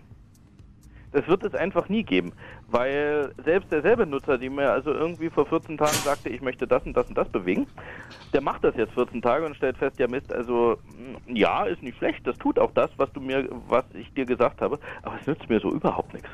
Äh, ich muss äh, doch bitte das festhalten und das bewegen und den Parameter äh, am besten symmetrisch mit dem Parameter ändern. Weil halt Grundlagenforschung, das gab es einfach noch nie. Und an der Stelle bist du also mit so einem Projekt, stehst du, Mhm. also, also es ist immer ein Running System. Ähm, es gibt nie irgendwie das System, was gerade läuft. Mhm. Äh, du hast eigentlich fast an jedem Experiment, äh, auch wenn die Hardware in vielen Fällen gleich aussieht, hast du nicht im Experiment ein anderes System. Ja, ich denke, das hat mit der Grundlagenforschung jetzt auch gar nicht so viel äh, zu tun. Das sieht man in, in, in vielen Softwareprojekten Mhm. ganz generell, ähm, dass, dass einfach hier äh, die, die, die Definition, so das Anforderungsprofil sich, sich äh, dynamisch ändert, im Laufe der Zeit fortentwickelt und so weiter. Ähm, sehe ich auch jetzt grundsätzlich als kein großes Problem an. Ähm, äh, immerhin, also ich meine, man muss halt das irgendwie mit der Abrechnung dann äh, irgendwie konkretisieren. Also ab wann ist das Projekt abgeschlossen und was ist dann Folgeauftrag und so weiter. Eigentlich nie. Äh, es ist nie abgeschlossen. Mhm. Gut, ich bin, ich bin also kein freier Entwickler, ich bin also einfach angestellt bei diesem, äh, bei, bei diesem Institut. Ähm, die Sache ist tatsächlich, die ein einzelner Nutzer ist tatsächlich eine, Ken äh, eine messbare Größe. Also- Wenn der wirklich einen Wunsch hat, also wir müssen nicht warten, bis 20 Ja. Leute sich zusammengefunden haben, die sagen, wir wollen Ja. das machen, Okay. sondern tatsächlich ein Axel? einziger ist eine kennbare Größe. Ne? Mhm. Also wie wir damit, äh, wie wir mit wechselnden äh, Anforderungen äh, umgehen, ist halt äh, eine Methode auch aus dem Extreme Programming ist die Priorisierung. Ja, das heißt, klar. wir ähm, wir, wir machen, äh, also man versucht es eben auch transparent zu machen, wie lange bestimmte äh, Dinge äh, äh, dauern und äh, Ja, lässt, lässt dann halt dem, ich sag mal, Kunden in Anführungszeichen äh, dann äh, die, die Wahl der Entscheidung und was ganz wichtig ist, ihm klar zu machen, dass er nicht alles haben kann, dass halt jede Entscheidung, äh, die er trifft, eben auch äh, zwei äh, Seiten einer Medaille ist. Das heißt, äh, eine Mark äh, oder ein äh, Entwicklertag kann nur äh, einmal ausgegeben äh, werden und äh, dann äh, äh, muss äh, äh, eben äh, der, der Nutzer dann äh, einfach Entscheidungen treffen. Und da ist es gut, äh, eben auch wieder an, an der Stelle das, das Thema Ehrlichkeit und äh, Transparenz und das entsprechend äh, zu strukturieren. Manchmal gerät man dann natürlich, das ist dann, dann bes die besonders ärgerliche Variante, äh, wenn man dann äh, an Leute gerät, die dann zwar erstmal priorisieren, aber nachdem man dann die Sachen erster Priorität äh, abgearbeitet hat und die Sachen, gegen die sie sich entschieden haben, dann plötzlich doch noch haben wollen. Das sind dann so die Momente, wo einem dann doch manchmal einfach äh, äh, der Kragen Ein äh, bisschen, ja, der Kragen äh, platzt und man sagt, Axel, so vielen nicht. Dank für deinen Anruf. Ja, okay. Tschüss. Gut, ich wünsche euch noch was. Tschüss. Jo. Ja, das äh, scheint halt immer wieder so das äh, Problem zu sein, so dieses, diese Sache mit den Anforderungen. Und ähm, ja, wie, wie macht ihr denn das eigentlich? Wie, wie, äh, wie notiert ihr eigentlich so Feature-Wünsche? Das ist halt auch immer so ein, so ein großes Problem, was ich, was ich sehe. Also wie bringt man diese ganzen Wünsche und Anforderungs-, äh, also Verbesserungsvorschläge Was ich mich ja frage, ist, warum kriegt ihr das nicht hin? Warum kriegt ihr es nicht hin, euren Kunden zu sagen, äh, so ist es und so bleibt es? Entschuldige. Weil das klingt so, ich, ich weiß nicht, ich habe früher mal Daily Soaps produziert und da hatten wir montags um 10 war die Produktionsbesprechung und alles, was nicht in der Produktionsbesprechung besprochen wurde, hat, war nicht existent und da gab es auch überhaupt keine Verhandlungen drüber. Nee, so, und da so, konnten Kostümbildner noch hundertmal Ja. kommen und sagen, ja, ich brauche aber, nee, gibt's nicht. Nee, so, so läuft es äh, dann, aber da muss man aber auch dann äh, einen, einen bestimmten Stand, eine Konsequenz äh, und Disziplin an den Tag legen, Ja. ohne jetzt aber dann äh, äh, unfreundlich äh, äh, zu äh, das ist immer das Komplizierte äh, wahrscheinlich. Freundlich, aber bestimmt. freundlich, genau, freundlich, äh, aber bestimmt an, Mhm. an äh, manchen Stellen und eben ja äh, am möglichst gleich vom Anfang an äh, versuchen, eine, eine Vertrauensbeziehung herzustellen. Da ist auch ähm, äh, XP, ich kann auch noch mal auf, auf unsere, äh, noch auf die Chaos Radio Express äh, Sendung an der Stelle äh, verweisen, wo es ganz gut erläutert haben, wie man halt am Anfang eines Projekts eine Vertrauensbeziehung äh, herstellt, indem man über Ängste äh, redet, äh, die halt auf beiden Seiten bestehen, wenn man so eine Entwicklungsbeziehung äh, äh, beginnt und wenn man sich darüber am Anfang offen austauscht, dann fällt es auch leichter äh, im, im Verlauf wirklich ehrlich sich auszutauschen und äh, das Ganze äh, äh, halbwegs vernünftig zu steuern. Hier meint gerade einer im Chat, man sollte jedem größeren Entwicklerteam einen Psychologen zur Seite stellen. Ja, äh, also gute Entwicklungsleiter sind eigentlich auch, äh, haben, glaube ich, durchaus gewisse psychologische äh, äh, ja, Erfahrungen, Einfühlungsvermögen, einfach soziale Kompetenz. und auf die Mailingliste niedermachen? Ähm, es das gibt Leute, die schwören auf solche Systeme. Ja, äh, also Steve Jobs wird äh, nachgesagt, äh, dass er irgendwie als Entwicklungsleiter diese Art von Führungsstil hatte, indem er die Leute, nachdem sie äh, 90 Stunden die Woche entwickelt äh, haben, dann noch komplett rund gemacht hat, äh, so nach dem Motto. Ich kenne äh, einen Produktionsleiter diesen, vom Film, der hat deswegen mal eins auf die Fresse ja, gekriegt. Diesen Dreck äh, äh, äh, ähm, will ich hier in meinem System nicht sehen. Alles weg, nochmal neu schreiben. Äh, so solche Sachen äh, Man, sollen man, da. wundert, man wundert sich, dass er überhaupt Äh, Stephen hat mit Jobs seiner Methode. hat deswegen mal eins auf die Fresse. Ach so, äh, okay, weil das, ich, kann, ich Ja, kann mir nicht ja. vorstellen, dass sich jemand sowas auf Dauer gefallen lässt. Nee, also es gab da, ja, es ja. gab, es gab da Handgreiflichkeiten Mm. in äh, seinem Team. Äh, Was ja. für ein wunderbares Ende zum Thema Softwareentwicklungsmanagement. Genau. Entweder freundlich sein oder es gibt eins auf die Fresse. Developers, Developers. Das war Chaos Radio 114. Im Studio waren Harald, Pavel und Tim. Chaos Radio 115 wird sich beschäftigen mit der Gesundheitskarte, also mit dieser Chipkarte, die wir bald gezwungen werden zu benutzen, wo dann äh, irgendwie unsere Daten drauf sind. Ich habe gesagt, mein Gott, trägt das denn drei Stunden?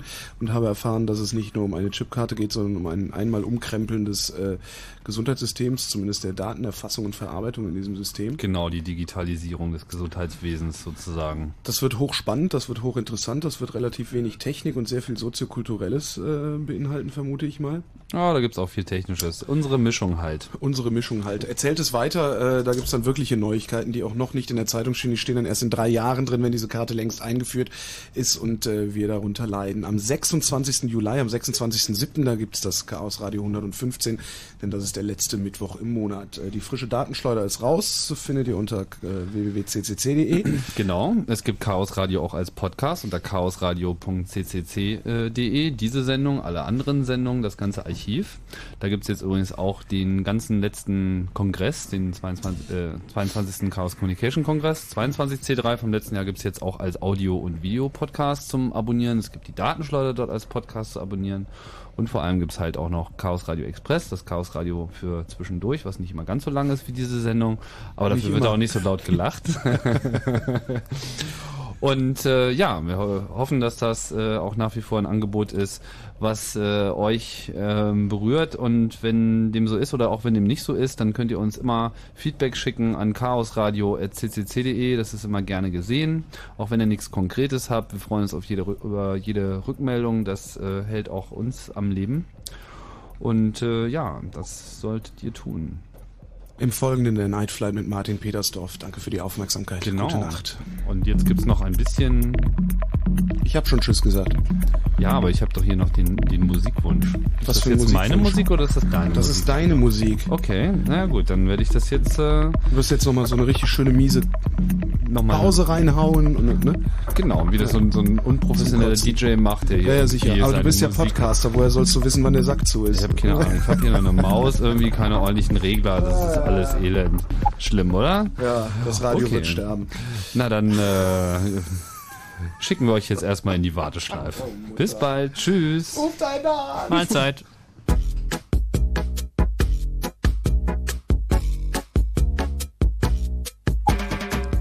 Guten Tag, Sie haben's eilig, das ist doch nicht mein Problem. Ihre Zeit ist Ihnen heilig, doch die Wartezeit extrem. Sie müssen auch noch dafür blechen, für die lange Wartezeit. Sie wollen auch nur mit jemand sprechen,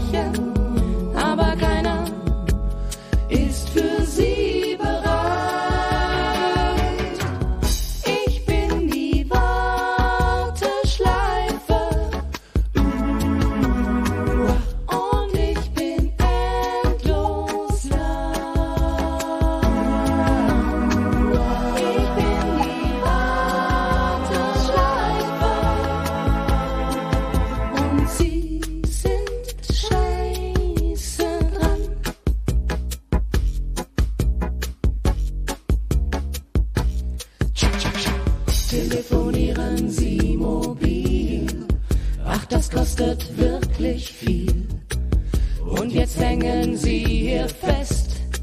Ja, das ist ein Nerventest. Jetzt haben sie sicher schon eine Krise. Immerhin bin ich nicht für Elise. Diese Melodie ist nur für sie, sie armes Schwein. Please hold the line.